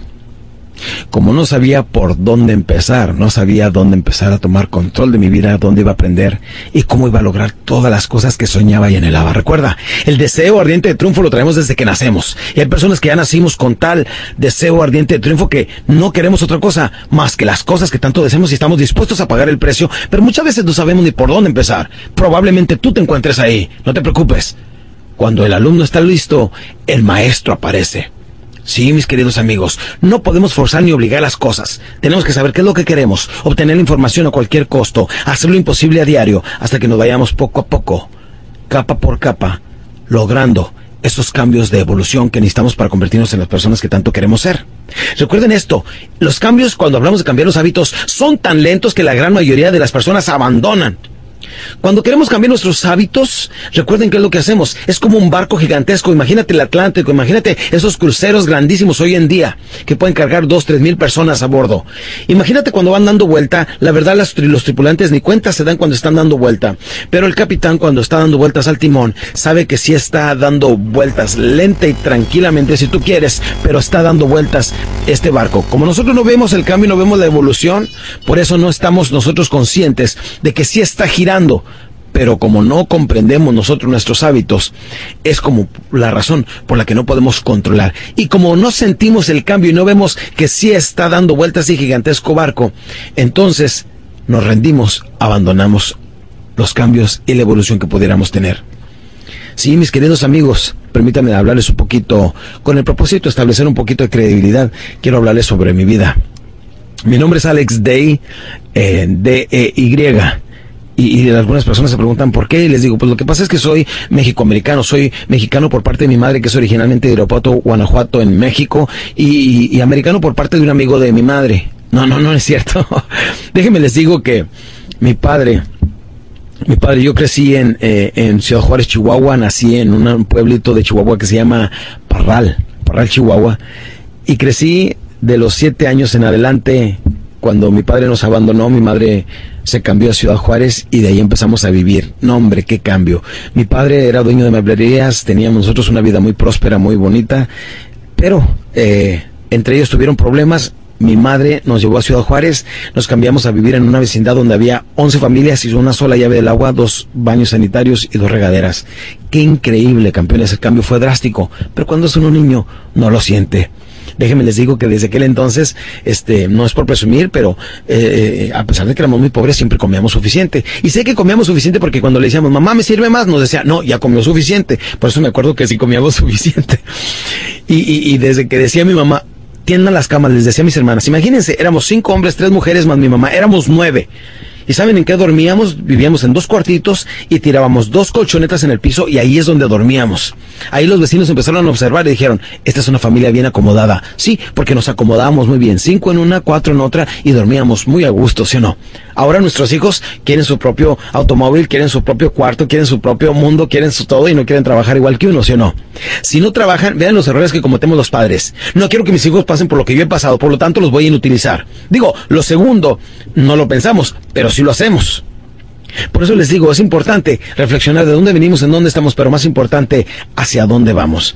Campeones, de ahí en adelante, déjenme les digo, empecé a ir a la escuela, llegué hasta el sexto año de primaria, me cruzaba el río para Estados Unidos, ahí me adoptó una familia norteamericana que desde los 13, 14 años me ponía a escuchar cassettes de motivación, oía cassettes de Earl Nightingale, de Fred Herman, de todas estas personas, y obviamente mi nueva familia, mi padre nuevo adoptivo, pues era vendedor, así es que me enseñó a ser vendedor, y como me ponía a escuchar cassettes en inglés todos los días, tuve forzosamente que aprender inglés y tuve que aprender motivación. Para la edad de 16, 17 años ya era yo un fanático de la motivación. Ya viajaba para escuchar a Zig Ziglar, para escuchar a Brian Tracy y todas estas personas, estos norteamericanos, que te decían que eres, que esta es la frase número 5, eres o te convertirás en lo que pienses la mayor parte del día. Y en aquel entonces me la pasaba pensando en las chavas, dije, me voy a convertir en mujer. no, dijeron, no es a lo que me refiero. Si piensas en puras tonterías, te vas a convertir en un tonto. Si piensas en la, eh, en la abundancia, vas a tener abundancia. Si piensas en la prosperidad, eres o te convertirás en lo que piensas la mayor parte del día. A manera que fue avanzando mi vida, me di cuenta que esos conceptos realmente aplicaban a mi vida actual. Por eso les voy a decir a todos ustedes, no importa de dónde vengan, y no importa de por qué han pasado o atravesado, por niveles de abuso, de pobreza o lo que sea, Ahorita tengo la plena tranquilidad, la seguridad de decirles, no importa por lo que tú has pasado, yo he pasado por situaciones peores y las he superado. Y si yo pude, tú también puedes, campeón. El siguiente tema, campeones, que viene siendo víctimas del medio ambiente, es un tema muy bonito y que realmente requiere de toda tu atención, porque nos lleva por un proceso de reflexión para que no seamos víctimas del medio ambiente. Yo ya no fui parte de los muchachos en el barrio donde crecí, ya no fui parte de esa mediocridad y conformismo. Ahora a los 40 años de edad, déjenme les digo, hace unos 2, 3 años, fui al barrio donde me juntaba con mis amigos, ya me encontré a Negro, a Alcala, a todavía muchos de mis compañeros a los 40 años, todavía en la esquina de sus casas, haciendo nada. Les digo, no se cansan de esta mediocridad, no les gustaría tener automóviles nuevos, no les gustaría conocer el mundo, no les gustaría trabajar y darle un buen estilo de vida a sus hijos. Tienen hijos que ya ni, ni, ni identifican, ni los atienden, ni los mantienen. Dios mío, dije, qué bueno que no fui conformista como otras personas. ¿Qué fue lo que me inspiró? Pues lo que me inspiró mucho fue que quise vivir mejor y después que conocí esta familia que cambió totalmente mi forma de pensar. Campeones, todos ustedes pueden cambiar su forma de pensar y pueden cambiar sus resultados en su vida, pero por eso me los quiero llevar por un proceso de reflexión y que identifiquen este tema que se llama víctimas del medio ambiente. Y todo empieza de la siguiente manera. En una colonia humilde y sencilla, de esta ciudad o de cualquier ciudad nace un niño. Por citar un caso le vamos a llamar Juan Pérez. Este niño nace eh, totalmente sin identificación en el medio ambiente donde está creciendo. Él no sabe hablar, cómo caminar, cómo comportarse, no sabe nada. Todo lo va a aprender, pero escuchen bien, los niños aprenden a través de la imitación. Ah, qué interesante, ¿verdad? ¿Acaso ustedes como padres enseñaron a sus hijos a hablar? No. ¿Acaso a ti te enseñaron a hablar o aprendiste a través de la, imitación? Escuchamos las palabras y poco a poco, cuando teníamos 10, 12 meses, eh, año y medio, dos años, empezamos a levantar las palabras y las repetíamos igual que papá, mamá, etc. Pues aquí Juan Pérez, en cuanto aprende a hablar, si su padre habla con puras malas palabras, es el vocabulario que él va a tomar como su lenguaje propio, ¿sí o no? Porque no tiene otro punto de referencia. Para la edad de 5 o 6 años, que es cuando el ser humano más aprende sobre la vida, este niño sabe hablar, caminar y conducirse, pero exactamente como su papá o como su mamá. Porque para un niño, la persona más grande, más importante viene siendo su papá y su mamá. Entonces, este padre moldea al niño como el alfarero la arcilla. Este padre moldea a este niño exactamente como es él. Habla como él, se conduce como él, piensa como él, le gusta la misma música igual que él, pertenecerá algún día al mismo grupo político, come y se comporta exactamente como su padre. Luego, llega un momento que este niño sale del seno familiar, ahora va a la escuela. Cuando va a la escuela, dime una cosa, déjenme les digo, para la edad de 6, 7 años, este niño ya tiene una habilidad increíble de imitar. Todo lo que aprende es a través del poder de la imitación. Y ese es un problema el más grande de la humanidad. Porque cuando ya llega a primer año de primaria ya no sigue tanto a sus padres. Ahora, ¿quién empieza a imitar? ¿A quién? A sus maestros. Sí, que bueno fuera, ¿verdad? Pero nada, se junta más con sus compañeros que con sus maestros. Entonces, ¿a quién imita? Pues a sus compañeros. Ahora habla, camina y se conduce exactamente como sus compañeros. Cuando esté en tercero de primaria, si los niños se rompen los pantalones de mezclilla y arrastran los pies al caminar, él también se va a romper los pantalones de mezclilla y va a arrastrar los pies al caminar. ¿Por qué? ¿Por qué? Porque así lo hacen sus compañeros y él ha aprendido a través de la imitación. Cuando llega a la secundaria, si sus cuates, sus amigos, sus camaradas, se brincan la barda para del otro lado tomar cerveza y fumar cigarrillos, él también lo va a hacer, porque para un joven adolescente lo más importante es ser aceptado por los demás. Eso toma más prioridad que sus mismos padres. Qué increíble, ¿sí o no? Aquí es donde empieza en la edad de la crítica. El joven adolescente, recuerden, adolescencia significa adolece de ciencia. Entonces el joven adolescente empieza a criticar a su padre diciendo, no es tan fuerte, no es tan grande, no es tan poderoso, ya casi estoy de su tamaño, no es tan inteligente, por lo tanto es un tanto anticuado y fuera de, onda, fuera de órbita. No sabe ni qué rollo, no sabe ni qué pasa con mi vida empieza a criticar a su padre. Y aquí se empieza a pegar más a sus amigos. Entra a la preparatoria y ahora se comporta exactamente como ellos. Y aquí es desgraciadamente donde muchos de estos jóvenes caen en el pandillerismo, la drogadicción, sexo antes de su tiempo y demás, y empiezan a convertirse en grandes líderes o en grandes criminales. Ahora Juancho de repente tiene 18 años y sale de la preparatoria. Cuando sale de la preparatoria, está listo para iniciar su vida o ir a la universidad. Pero como ya no tiene amigos a quien seguir, ahora le toca a él decidir. Pero como no sabe decidir, se encuentra más confuso y más perdido que nunca. Juancho lo más probable es que se la pase ahí en la esquina, solo, sin hacer nada. Cuando se encuentra solo, perdido ahí, su vida cambia, toma otro rumbo y se transforma. Y él ni cuenta se dio. Pero eso es otra historia que te voy a decir en el siguiente programa. ¿Cómo cambia Juancho qué es lo que sucede, cómo se transforma su vida, en qué termina y cómo pudo haber cambiado, es algo que necesitas identificar, conocer y saber. Porque no estoy hablando de Juancho, estoy hablando de tu vida. Y así como yo salí de ser víctima del medio ambiente, tú también puedes salir y transformar tu vida. Así es que lo mejor de este tema, de cómo dejar de ser víctimas del medio ambiente, apenas viene del otro lado de este cassette en el siguiente programa.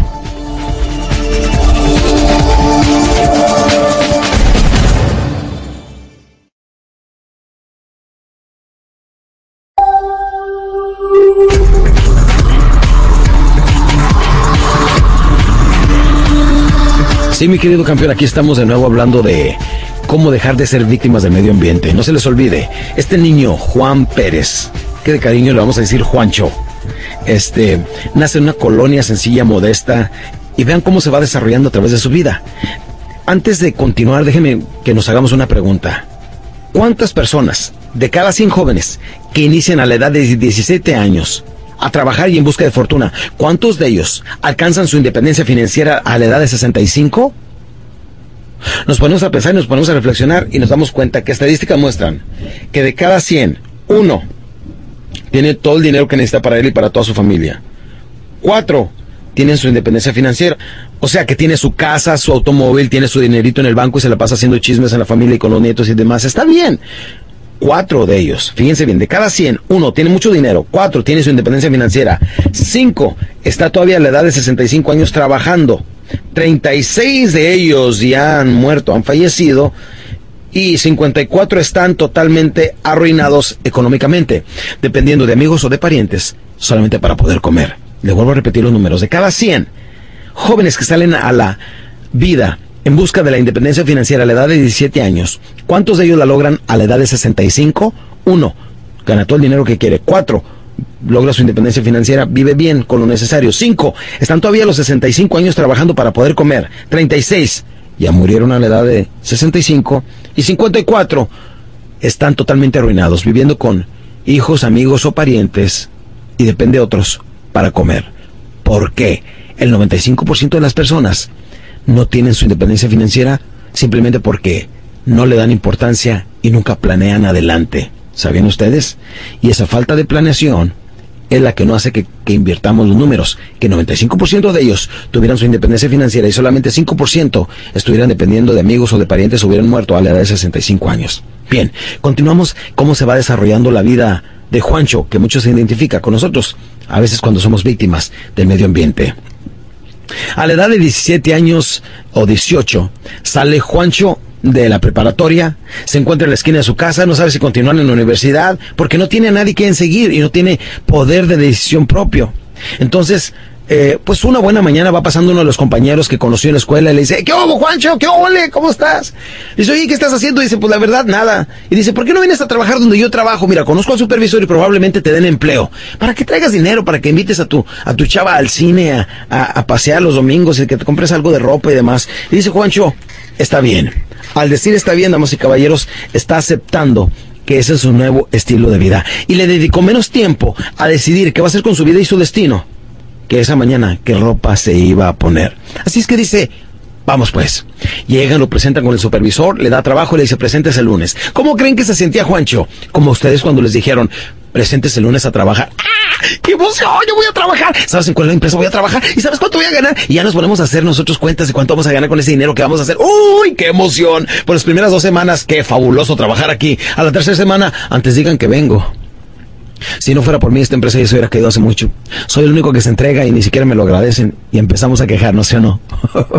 Así le pasaba a Juancho. Pero lo diferente con Juancho es que cuando entró a trabajar el lunes, al entrar enseguida de la entrada principal había un automóvil nuevecito, lujoso y demás. Y dice, ¡Ah! es el automóvil del director general. Algún día puedo llegar a ser director de esa empresa, ¿por qué no? Me voy a aplicar bastante. Entonces cuando se pone a trabajar Juancho, empieza a trabajar más que los demás. Antes de que los demás se vayan sentando sus estaciones, él ya está trabajando, produciendo, aunque está nada más en una línea de manufactura. Y viene otro, y otro, y otro. En el descanso dice, yo no voy a tomar descanso, todavía me siento muy bien y sigue trabajando. Y empiezan los demás a criticarlo, ¿sí o no?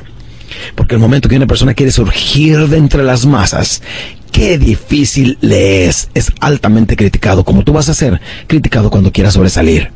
Sí, mientras los demás 15 minutos o 30 minutos antes ya no hace nada, Juancho sigue trabajando hasta que le dicen, órale, vámonos. Dice, bueno, deja limpia mi estación y se va. Y cuando los demás vienen del descanso y ven que Juancho no tomó descanso porque quiere trabajar, quiere entregarse, quiere perfeccionarse en su trabajo porque le interesa ser supervisor y algún día director de la empresa, llega con grandes sueños e ilusiones, los otros víctimas del medio ambiente llegan y ven, ven, ven, ven, mira, está trabajando, mira, barbero, lambiscón, sí, sí, y empiezan a criticarlo. Juancho se queda viendo y dice, Recuerden que Juancho está acostumbrado a seguir a sus amigos y ser víctima del el medio ambiente. Él es parte del medio ambiente. Y lo más horrible para un joven viene siendo ser rechazado por sus compañeros. Hasta que se les acerca y les dice, oye, perdona, ¿qué estoy haciendo mal? Y le dice el cabecilla, el más mediocre de todos.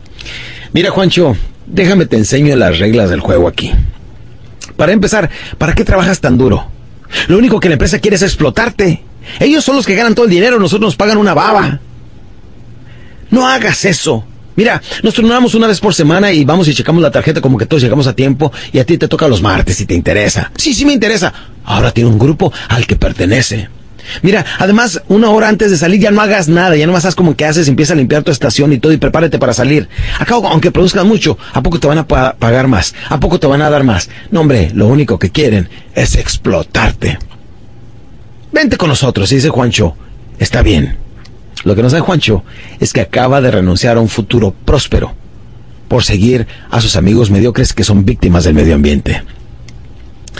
De repente, Juancho ya no tiene 18 años, cuando menos piensa, tiene 28 años. A 10 años después, acuérdense, 10 años son toda una vida, ¿sí o no? Si tenemos 50 años, tenemos la oportunidad de vivir 5 vidas. Cada 10 años, vean, hace 10 años acuérdate cómo estaba tu vida, tan diferente, ¿sí o no? Acuérdate cómo está ahorita. Imagínate dentro de 10 años cómo va a estar. Y es por los cambios que vamos a hacer en nuestra vida a partir de que estamos escuchando este programa. Pon atención. Pues Juancho a los 28 años, sin darse cuenta, no se casa, lo casan. Le dicen, oye Juancho, ¿ya te casaste? No, pues cásate. Y en la casa la mamá, oye Juancho, ¿cuántos años tienes? 28, ya cásate. Los hermanos, oye Juancho, ya cásate. Y Juancho no se casa porque así quiere casar, sino porque lo casan y dicen, bueno, de Tim Marín, de Doping, güey, eh, ¿con a qué amo va a casar? se dice que cuatro o cinco personas se casan con la persona errónea y ahí es donde empieza Juancho a ser parte de las víctimas del medio ambiente. Vean, ahora se casa igual que sus compañeros. Pues ¿Cómo lo van a dejar que sea diferente? Tiene que ser igual a ellos. Tiene que tener ese sentido de aceptación por ellos y aprobado. Pues cuando menos piensa, ahora se ha convertido como ellos. Ahora, viste como ellos, actúa como ellos, se levanta como ellos, trabaja como ellos pero todavía se convierte un poquito más como ellos. Le dice, oye, ¿sabes qué? Ahora que ya me casé, pues voy a necesitar un automóvil. Dice, ¿cómo no? Pues cómprate un automóvil este, de estos este, eh, LTD. Mm, dice, ¿por qué? Lámina toda destruida. un automóvil que en lugar de prenderle la llave le prendió una vela al Santísimo. Dios mío, que arranque. En serio. Ahora, ¿viste cómo ellos manejan como ellos? Ah, pero necesito una casa. Dice, oye, pero necesitamos una casa donde vivir. Dice, no hay problema, cómprate una como la de nosotros. Y se compra una casa idéntica a la de ellos. Es más, las hacen todas iguales, las hacen en serie. Ahora Juancho no solamente trabaja como ellos, viste como ellos, ahora maneja como ellos y vive como ellos. Pasan 10 años más. Juancho de repente ahora tiene 38 años. Ahora a los 38 años de edad, Juancho una tarde sale de su trabajo, se sube a su pequeño automóvil, llega a su pequeña casa, abrazando a su esposa le dice, estoy cansado y abre una cerveza, porque así solía su padre hacerlo. Y se sienta a ver la televisión toda la tarde. Ah, no se duerme hasta acabarse el six-pack. Y mientras Juancho está invirtiendo toda la tarde viendo la tele, no se involucra en las actividades familiares de sus hijos, en los deportes, no revisa sus tareas, no hace nada. Juancho viene siendo un zombie, una persona muerto en vida.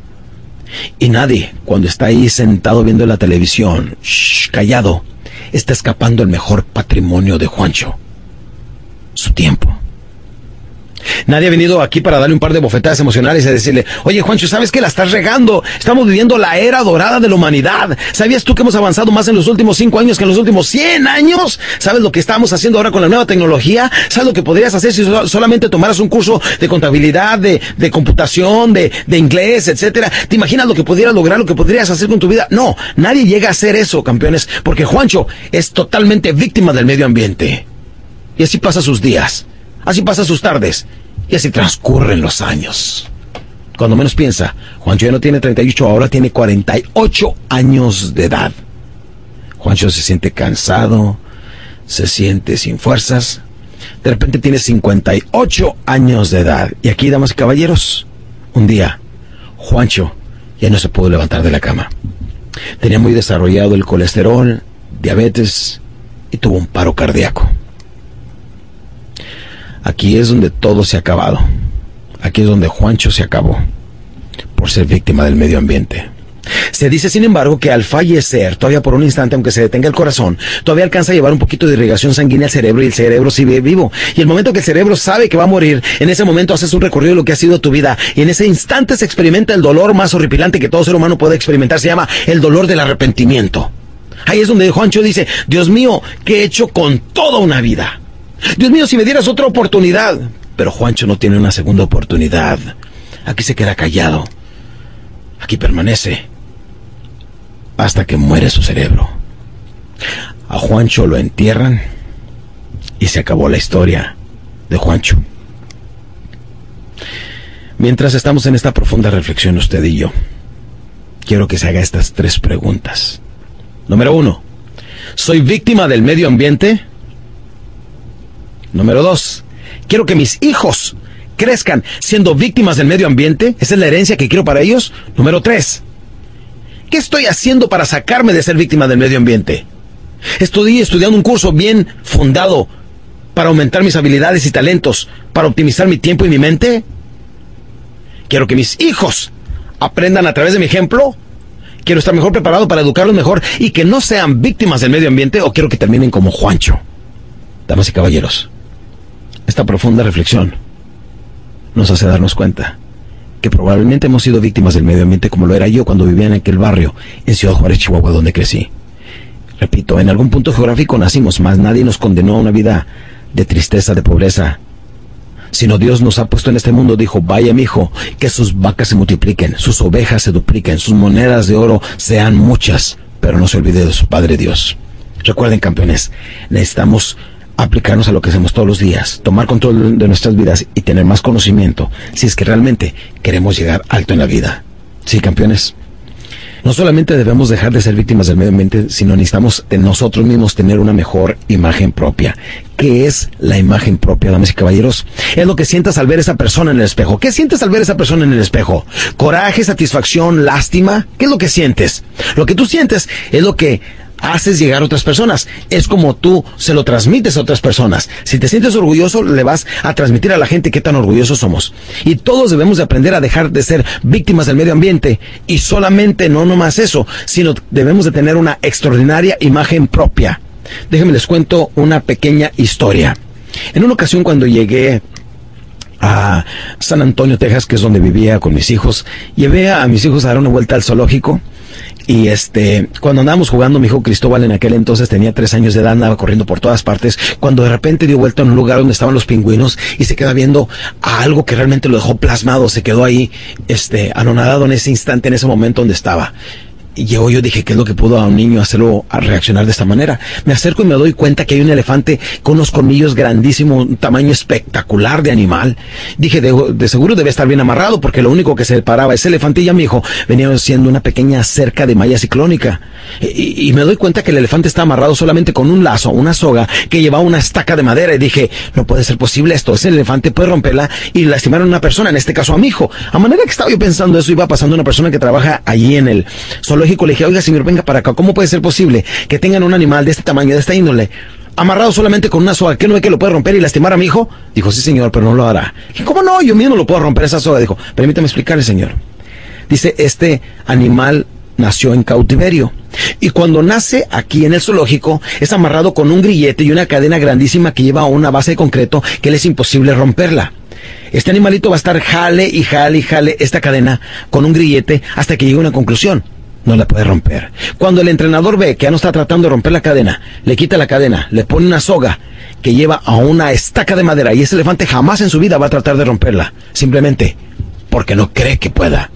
La pregunta para ustedes viene siendo, ¿puede romper esa, ese, ese lazo? Sí. ¿Por qué no lo rompe? Porque no cree el animal que pueda. Porque tiene una cadena imaginaria. ¿Cuántos de ustedes tienen una cadena imaginaria que es muy fácil de romper? Y ustedes mismos no se han atrevido a romperla. Eso es lo que pretendo que sean.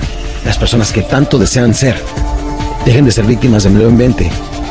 Y ahora sean personas con una gran imagen propia para que alcancen en su vida todo lo que quieren.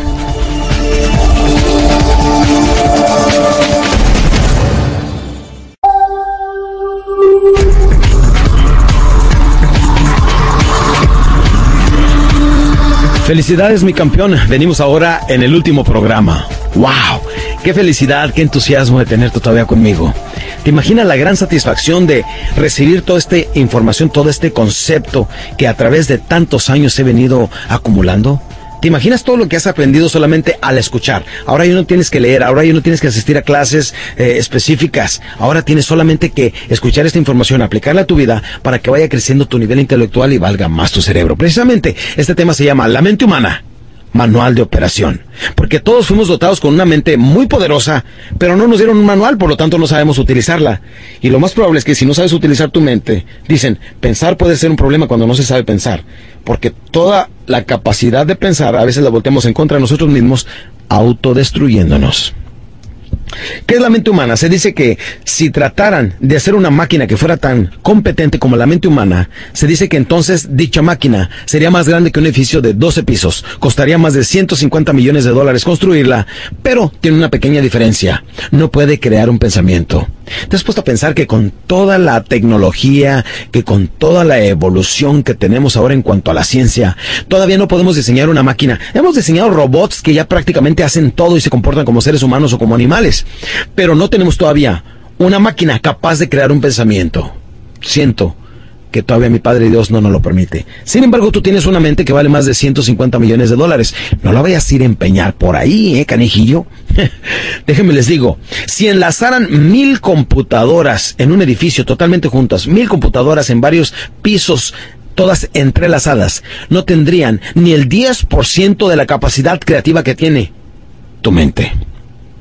La mente humana es muy poderosa con todas las neuronas, se dice que tenemos aproximadamente 100 mil millones de neuronas en el cerebro. 100 billones de neuronas en el cerebro. Se dice que si estuvieran todas entrelazadas pudieras visualizar lo siguiente, ya sea que 20 millones de personas lo puedes visualizar en la Ciudad de México o Nueva York. Imagínate que estas personas trajeran una extensión como de Navidad al tocarlo cada persona y se lo pase a otra, se va encendiendo. Imagínate nada más, 20 millones de personas con una extensión de lucecitas de Navidad sería suficiente para tener un resplandor similar como cuando va saliendo el sol. Sí, eso es lo que 20 millones de personas. Pues eso que visualizas es la mente humana, porque las neuronas comunican a través de chispazos destellos de electricidad que van conectando una a otra hasta que se prendan. Por eso recuerda, la misma capacidad creativa que tiene la mente es exactamente la misma capacidad destructiva que tiene. De hecho, la puedes comparar con un automóvil automático. ¿A qué me refiero? Si un automóvil automático, hace cuenta que tiene neutral, tiene reversa y tiene la D hacia adelante, ¿verdad? Bueno, toda la fuerza que tiene ese automóvil en su motor, en su tren y en esa transmisión, todo es llevado a las llantas para impulsarlo ya sea adelante o hacia atrás. Si tú le pones en la D y le metes toda la gasolina, ¡fum! se va hacia adelante, impulsado con toda la fuerza de la transmisión y del motor. Pero si le pones en neutral, simplemente no va a ninguna parte. Ahí es cuando experimentamos estrés, que no vamos a ninguna parte, solamente pensamos mucho. Pero si le ponemos en la R, se va exactamente con la misma fuerza que se fue para adelante, se va hacia atrás. Y ahí es donde muchas personas escogen prosperidad, abundancia, tristeza, eh, privación de libertad, sufrimiento, angustia, destrucción. Sí, mis queridos amigos, y nunca la dejen en neutral, porque ahí es donde se queda en el ocio, y se dice el ocio es la madre de todos los vicios. Siempre mantente ocupado haciendo algo productivo, eh, ten un hobby, ten distracciones, aparte de tu trabajo, porque si no empiezas a beber demasiado, empiezas a fumar demasiado, y probablemente puedes caer hasta en la drogadicción. Déjenme les digo, para empezar, quiero que vean la gráfica donde dice la mente humana, manual de operación, para que vean que tenemos dos mentes en una. La primera viene siendo la mente consciente. La mente consciente es la mente que controla todos los sentidos. La mente consciente es la que ve, oye, toca, prueba, maneja los cinco sentidos. Pero se dice que la mente consciente ah, eh, viene siendo aproximadamente un 5% de toda nuestra capacidad para pensar. Sí, la mente consciente, su mayor función y la más importante viene siendo controlar los cinco sentidos.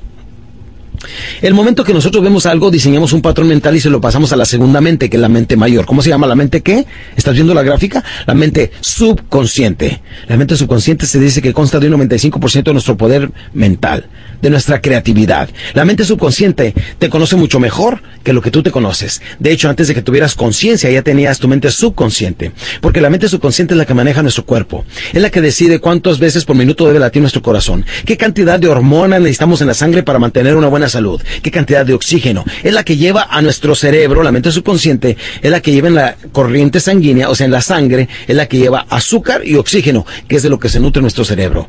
Ahora, cuando tenías tú dos días de nacido, ¿quién estaba controlando tus eh, palpitaciones del corazón? ¿Quién estaba controlando lo que deben, cómo deben de, funcionar tus riñones, eh, tu hígado, tus pulmones? ¿Quién estaba controlando todo esto? ¿Tu mente qué? Subconsciente. Y desde que antes, antes de que nacieras, del vientre de tu madre, la mente subconsciente ya estaba haciendo grabaciones de lo que es la vida. Y así es como te sientes ahora. La mente subconsciente, su, aquí viene, su función más importante viene siendo obedecer. Ahí dice, obedecer incondicionalmente. La mente subconsciente, qué barbaridad. Escucha bien esto, no tiene sentido analítico ni sentido del humor. O sea, que no analiza, simplemente procede hacerte caso, estés bien o mal. La mente subconsciente no tiene sentido del humor, por lo tanto no debes de hacerte bromas sobre tu persona, porque si no, sigue siendo un mandato incondicional para la mente subconsciente. De las dos mentes, déjame te digo, la más inteligente de ambas viene siendo la mente subconsciente. En uno de mis programas, El Poder Ilimitado a la Magia Mental, puse un pensamiento muy bonito que se llama, yo tuve un enemigo. Y dice, yo tuve un enemigo que mis pasos seguía y aunque parezca extraño, yo no lo conocía. Mis planes, mis metas, todo desbarataba. Mis mejores deseos por él no lo lograba. Un día pude encontrarlo y reclamé su cinismo. Le destapé la cara y me encontré a mí mismo. Desde ese día todo se transformó, pues aquel enemigo, mi amigo, se volvió. Mi antiguo subconsciente que antes en todo interfería, ahora por sí solo, mis deseos cumplía. Y ahora que ya no existe conflicto entre los dos, puedo llegar a todo, inclusive hasta Dios. Eso viene siendo tu mente subconsciente, viene siendo tu mejor amigo o tu peor enemigo, dependiendo de tus pensamientos. Y aquí viene esta frase de nuevo, eres o te convertirás en lo que pienses la mayor parte del día. ¿Cómo se programa la mente subconsciente? Para empezar, tenemos dos mentes en una. La mente consciente, que es la que maneja los cinco sentidos, y la mente subconsciente, que es la que viene guardando toda la información y maneja nuestra mente y nuestro cuerpo. Aquí es donde una persona, vamos a decir, si ves en la gráfica, las mentes comunican a través de patrones mentales. Por ejemplo, una persona cuando ve una cosa dice, ah, vi aquello, se lo transmite a la mente subconsciente y para cuando llega a la mente subconsciente ya llega con una interpretación. Si nosotros decimos, este, eh, jurar el nombre de Dios en vano es malo, entonces ya llega con la interpretación de que eso viene siendo malo. Si lo es, y la mente subconsciente dice, así lo es. Pero ¿cuántas cosas creemos nosotros que no son realidad? Por ejemplo, hay gente que tiene creencias y aquí es donde vamos a empezar a encontrar las creencias, las limitaciones, los complejos. Ahorita les voy a decir cómo se desarrollan. Pero hay gente que tiene ciertas creencias, por ejemplo, piensan, de hecho, había culturas que antes pensaban que morirse era llegar a un nivel de vida más evolucionado. Imagínense nada más. Oye, ya se murió Juancho. ¡Ay, qué emoción! Fíjate, ya está, ya, mira, gusto. Ah, malvado ni se despidió. No, en aquel entonces la gente se quería morir, ¿a poco no? Era pasar a un nivel más alto de conciencia, donde no había problemas, donde vivías con calma y, tranquilidad. Lo más extraño es que nadie se detuvo para preguntarse, oye, ¿alguien ha venido o qué prueba tenemos de que allá se vive mejor? No sabemos, ¿verdad? Por lo tanto, hay que ser muy felices aquí en esta vida. Pero son creencias. Entonces mucha gente se quería morir y cambiaron esa creencia. Hay gente que le gusta ir el Día de los Muertos a hacer comida, cenar ahí. Una vez que hacen la comida, la dejan toda la noche y al otro día se la comen junto con su ser querido y demás. Son creencias, ¿sí o no? ¿Cuántas creencias tenemos ahorita nosotros que están lejos de ser una realidad? ¿Cuántos de nosotros seguimos creencias de nuestros países hispanos de hace más de 100 años que en la fecha seguimos aplicándolos a la actualidad y simplemente ya no proceden, ya no van y no podemos nosotros ser el ejemplo o educar a nuestros hijos de esta manera con las creencias que tenemos? Cada vez que nosotros vemos algo, vean ustedes, pasa un patrón mental de la mente consciente a lo subconsciente y se establece ahí. Y para que se quede permanentemente el patrón mental, lo único que tienen que ustedes hacer, repetirlo, es de, escuchen bien, porque ahí va la fórmula, de 7 a 10 veces diarias por 21 días, le llamamos la, la, la fórmula 7 a 10 por 21. El momento que lo repetimos de 7 a 10 veces diarias por 21 días, se plasma permanentemente en la mente subconsciente. Si yo toda la mañana me levanto y me digo, hey, ¿sabes qué? Eh, eh, eh, últimamente me levanto muy cansado para irme a trabajar. Si yo lo repito de 7 a 10 veces diarias, por 21 días, se va a quedar permanentemente aquí. En un principio del programa les dije, el poder más grande de cambio para el ser humano viene a través del poder de la autosugestión, ¿sí o no? O sea que empezamos fingiendo y terminamos ¿qué? Qué bueno que ya lo sabes, creyendo, claro que sí. Si yo me repito cualquier cosa, si yo me levanto en la mañana y digo estoy fuerte, sano y feliz, con la misma facilidad la mente consciente se lo manda, la mente subconsciente también se plasma ahí. Vean ustedes cómo existe el poder de la autosugestión. En una ocasión tenía yo un seminario, estaba explicando el poder de la autosugestión y le estoy diciendo a la gente, no se dejen que alguien más los pueda influenciar. Y en eso me acerco con una señora que estaba sentada medio adelante y le digo, oiga señora, se, ve usted un poquito pálida, se ve un poquito mal. Eh, eh, ¿Se siente mal? Y dice la señora, no, la verdad no. Les digo, ¿no se les hace que se, ve un poquito mal?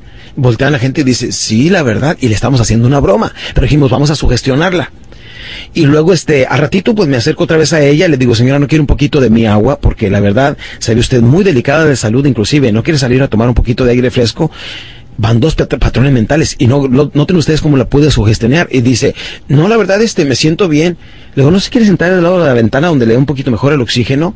Y dice, eh, bueno, sí y ya accedió en el tercer patrón mental. A ratito llega una de las personas que se sienta mero atrás y dice, ¿sabe qué? Yo conozco primeros auxilios, ¿me permite tocarle el pulso, por favor?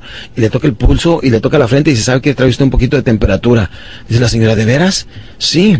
Uno de los compañeros dijo, ¿sabes qué? Yo siento que la señora está a punto de desmayarse yo voy a llamar una ambulancia. Dice la señora, no, yo creo que están bromeando, no creo que vayan a tal grado. Al ratito ve que van entrando dos hombres vestidos de blanco con una camilla la suben y se la llevan. Cuando van en la ambulancia, la señora va diciendo, caray, tan mal me veo. Vean ustedes, ya lo está considerando. El momento que lleguemos a la mente subconsciente, le va a provocar una enfermedad, ¿sí o no? La llevan al hospital, en eso, vean ustedes, la llevan al hospital, la revisa un doctor, que ya estaba también de acuerdo, y le dice, ¿sabe qué señora? Después de revisarla le dice, tiene usted pulmonía y tiene usted este fiebre y necesitamos que se quede mínimo 48 horas aquí en el hospital internada. En cuanto sale el doctor de la habitación, se quedó pensando y dice, con razón, últimamente no me había sentido tan bien, con razón, y empieza a sentir los síntomas. ¿Creen ustedes que esto pudiera ser posible? Claro que sí, Porque no importa lo que esté pasando, importa lo que nosotros estamos que interpretando. Por cierto, recuerdan, las creencias son más poderosas que la realidad. No es lo que esté pasando, es lo que nosotros estamos creyendo o estamos interpretando. ¿Le podemos crear a la señora una pulmonía? Inmediatamente, porque la mente subconsciente es la que controla los niveles de energía y las defensas de nuestro cuerpo, ¿sí o no? Así es como podemos nosotros influenciar nuestra mente. Vean otra forma de cómo nosotros podemos cambiar nuestras creencias. Había un niño que a lo mejor a los tres años eh, tira la leche en la mesa y le dice al papá, ah, cómo eres tonto. Después hace algo más, ah, cómo eres tonto. Se cae y dice, ah, cómo eres tonto. ¿Cuántas veces en la vida nos han dicho tontos? Uh, así hacían los coyotes aquella noche. Nos han dicho muchas veces y numerosas ocasiones que somos tonto, tonto, tonto, tonto. ¿Nos lo habrán programado más de 7 a 10 veces diarias por 21 días? Claro que sí. ¿Y qué es lo que pasa? Que cuando estamos en nuestra vida adulta intentamos hacer algo y decimos, no hombre, yo no puedo, soy bien tonto. ah, como soy tonto, se me olvidó comprar esto. Ah, como soy tonto. Y nos seguimos diciendo tonto, tonto, tonto. Le decimos, ¿por qué no podemos prosperar? Pues porque somos unos tontos.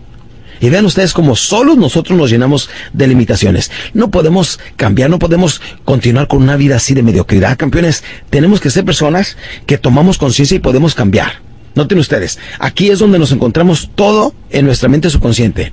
Aquí es donde empezamos a acumular creencias, limitaciones personales, complejos que no nos ayudan a desarrollarnos y alcanzar a ser las personas que tanto quisiéramos hacer. Aquí es donde las limitaciones y los complejos se apoderan de nosotros. Díganme una cosa, una persona que tiene 34 años y toda la vida ha sido un tonto, a lo mejor usted que me está oyendo esta grabación, en la edad que tenga, ¿podría cambiar? ¿Podría detener todo esto? Absolutamente.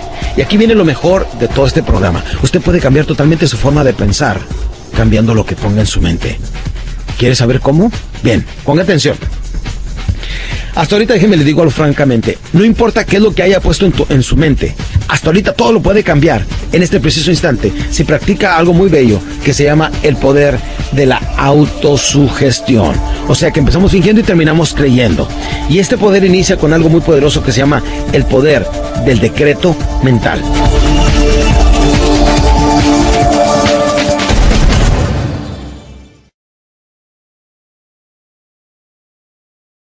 Sí, mi querido campeón, aquí viene la parte más importante, que viene siendo el poder del decreto mental.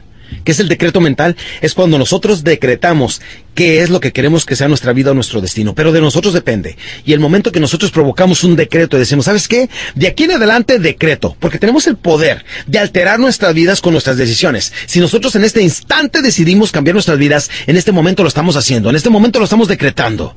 Y todo esto, campeones, todo este segmento, que es la última parte de nuestro programa, quiero que tengas la habilidad de poder cambiar tus creencias, tus limitaciones, tus complejos y todo esto a través de lo de, del decreto que vamos a hacer. Hagamos un análisis de qué es lo que nos gustaría cambiar en este preciso instante. ¿Ya lo tienen ustedes?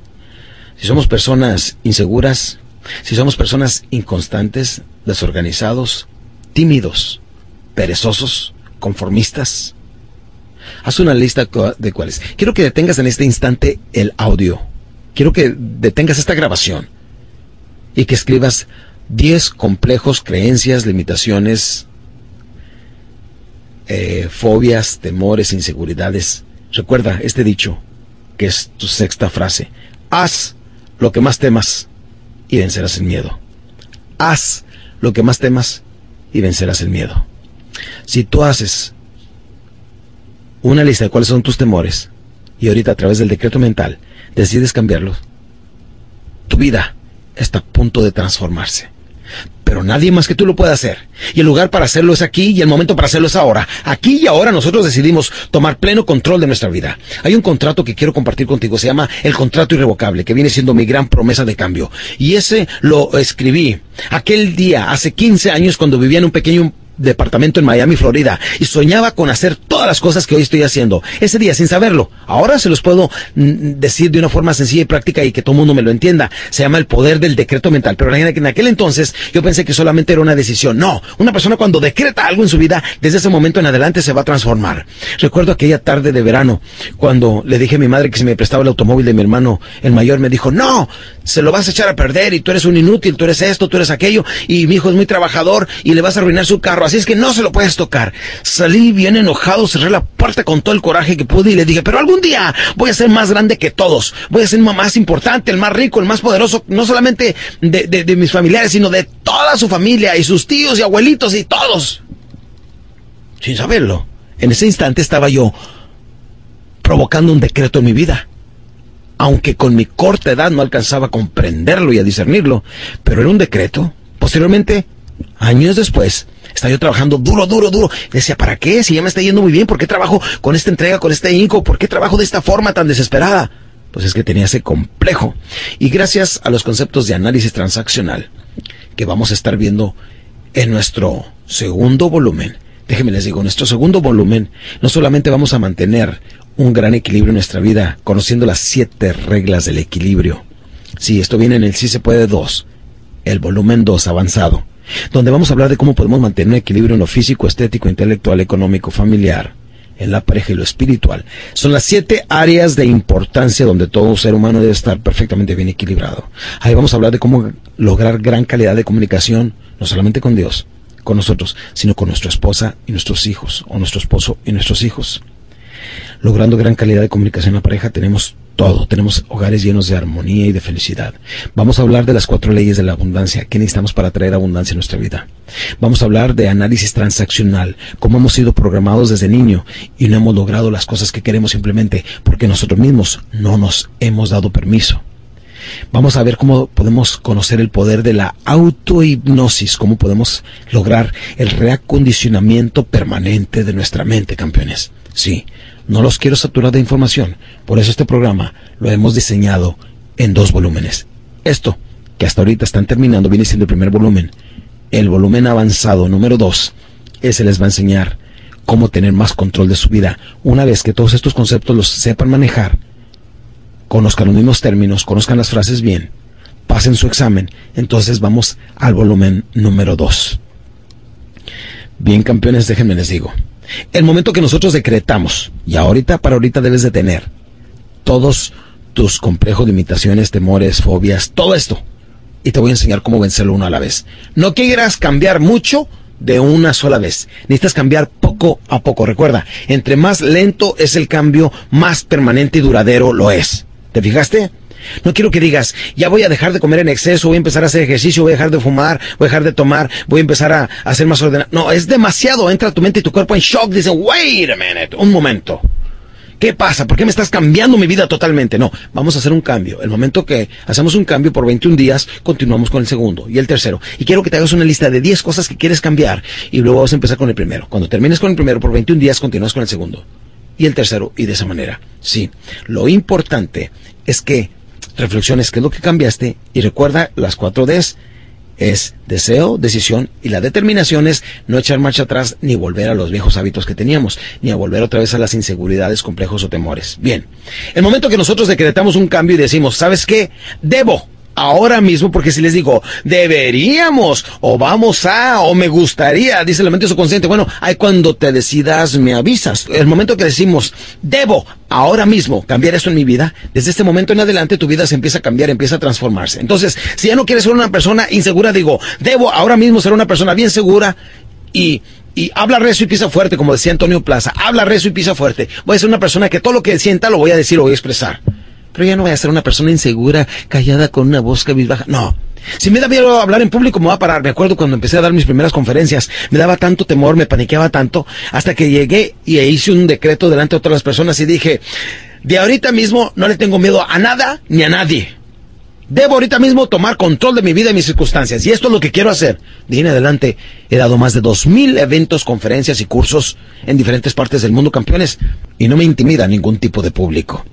Ahorita mismo tú vas a hacer un conteo de cuáles vienen siendo tus complejos o limitaciones personales. Y ahorita mismo tú vas a decir, debo ahorita mismo cambiar esto, debo ahorita mismo ser más trabajador, debo ahorita ser más constante, debo ahora mismo dedicarle más tiempo de calidad a mis seres queridos, debo ahora mismo estudiar y prepararme para sobresalir en mi profesión, debo ahora mismo. Si ahorita mismo haces ese cambio. Permítame decirte, ese cambio lo logré desde el día 10 de junio de 1987, cuando vivía en ese pequeño departamento en Miami, Florida, y decidí cambiar mi vida. E, ese día escribí un contrato que estoy a punto de compartir contigo, que es mi gran promesa de cambio, y gracias a ese contrato y gracias a esa información mi vida se ha transformado. Ahora puedo hacer estas grabaciones desde mi casa, puedo estar cómodamente dialogando contigo, compartiendo esta información con tantas personas que están recibiendo. Permítame decirles que me da mucho placer decirles que este programa se comparte con un promedio de 18 18 mil personas mensualmente a través de mis distribuidores, mis, instructores y mis concesionarios. Y me da tanto placer saber que tanta persona puede cambiar gracias a este poder de la información tan sencillo pero al mismo tiempo tan poderoso. El decreto mental es algo que tú puedes provocar en tu vida el momento que tú lo desees. Y lo único que necesitas es tener la decisión y la determinación. ¿Estás listo para hacerlo? Bien, entonces vamos a empezar a leer nuestro contrato irrevocable. Y una vez que termines tu contrato irrevocable, estás listo para escribir ahí mismo cuál es el cambio que estás logrando este día. Y aprendiste que después de lograr este cambio, de aquí en adelante tienes el poder de cambiar cualquiera de tus complejos o limitaciones y que tienes el poder de transformar tu vida. Acuérdate, Dios no nos hizo en serio, nos hizo en serie. Y tú mismo puedes cambiar tu destino gracias a tus decisiones. Bien, entonces leamos el contrato irrevocable y a partir de ese, entonces va a ser tu decreto mental que te va a permitir tener una vida de abundancia, de felicidad, de seguridad, de tranquilidad y todo esto porque has vencido tus complejos y limitaciones. ¿Estás listo para provocar este grande e importante cambio en tu vida?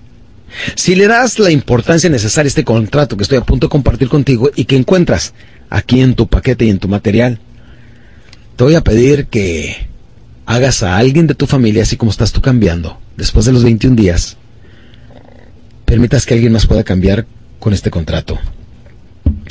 Te doy la autorización de que lo puedas copiar para que puedas ayudar a otros miembros de tu familia o, u otros compañeros.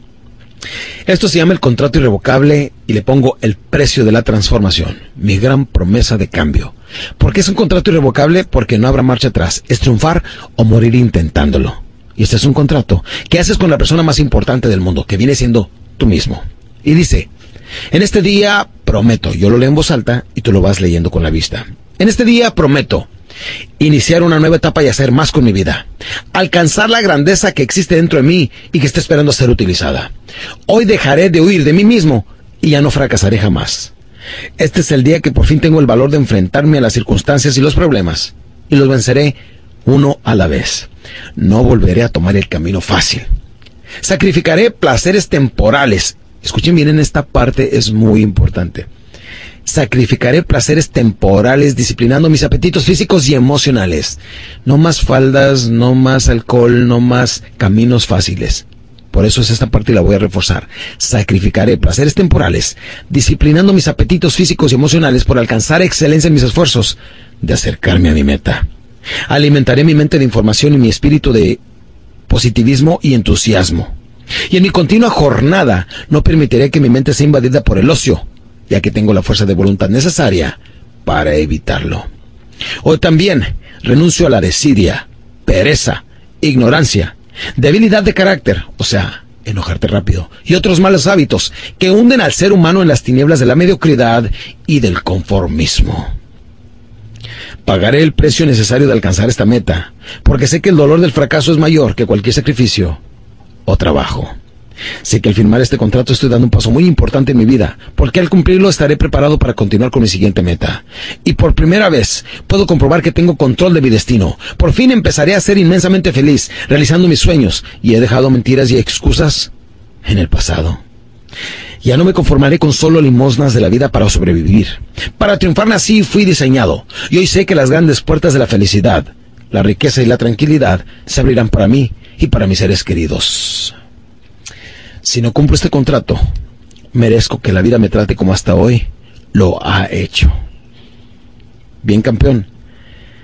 Señor o señora, compañero, mi estimado hermano que me ha seguido durante todo este programa, esta es la conclusión. Ahora necesito que tomes este contrato, le pongas tu nombre. La fecha de hoy, le pongas tu firma.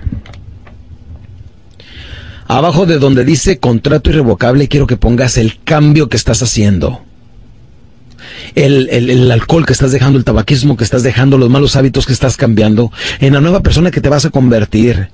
Lo que eran antes temores, inseguridades o fobias, lo que le estás superando porque tienes el poder, no porque yo te lo doy, sino porque mi Padre Dios te lo da. Yo solamente soy un medio por el cual has recibido esta información. El haber invertido en este programa, no merezco yo este mérito, sino Dios. Donde dice testigo en la parte de abajo, quiero que alguien muy importante en tu vida firme ahí. Y cuando esa persona firme, dile, mi vida cambia a partir de hoy porque voy a ser más disciplinado, más constante. Por fin voy a hacer mis planes realidad. Ya voy a ser una persona que se va a levantar temprano, voy a hacer ejercicio y todo lo que me proponga poco a poco, paso a paso, aunque no se vea progreso, voy a continuar haciéndolo hasta que se convierta en una hermosa realidad. Y si lo estás filmando y te estás comprometiendo, es porque lo puedes lograr. Permíteme decirte que no es cuestión de suerte, es cuestión de realmente proponértelo, porque sí lo puedes lograr. Sí, mi querido campeón, todo esto es posible. Toda esta información que has recibido en este programa, campeón, déjame te digo que me da mucho gusto que la puedas tener ahora. Cada día que tengo la oportunidad de compartir esta información con mucha gente, cada día le doy gracias a Dios por haberme dado el don de la comunicación, el traer a mi mente toda esta información, poderla yo plasmar en estas grabaciones o poderla plasmar en mis libros como viene siendo el Si se puede, el despertador, cómo lograr todo lo que tú quieres, atrévete, no pasa nada, y tantos libros más que probablemente cuando lleguen estas grabaciones a tus manos habré sacado al mercado.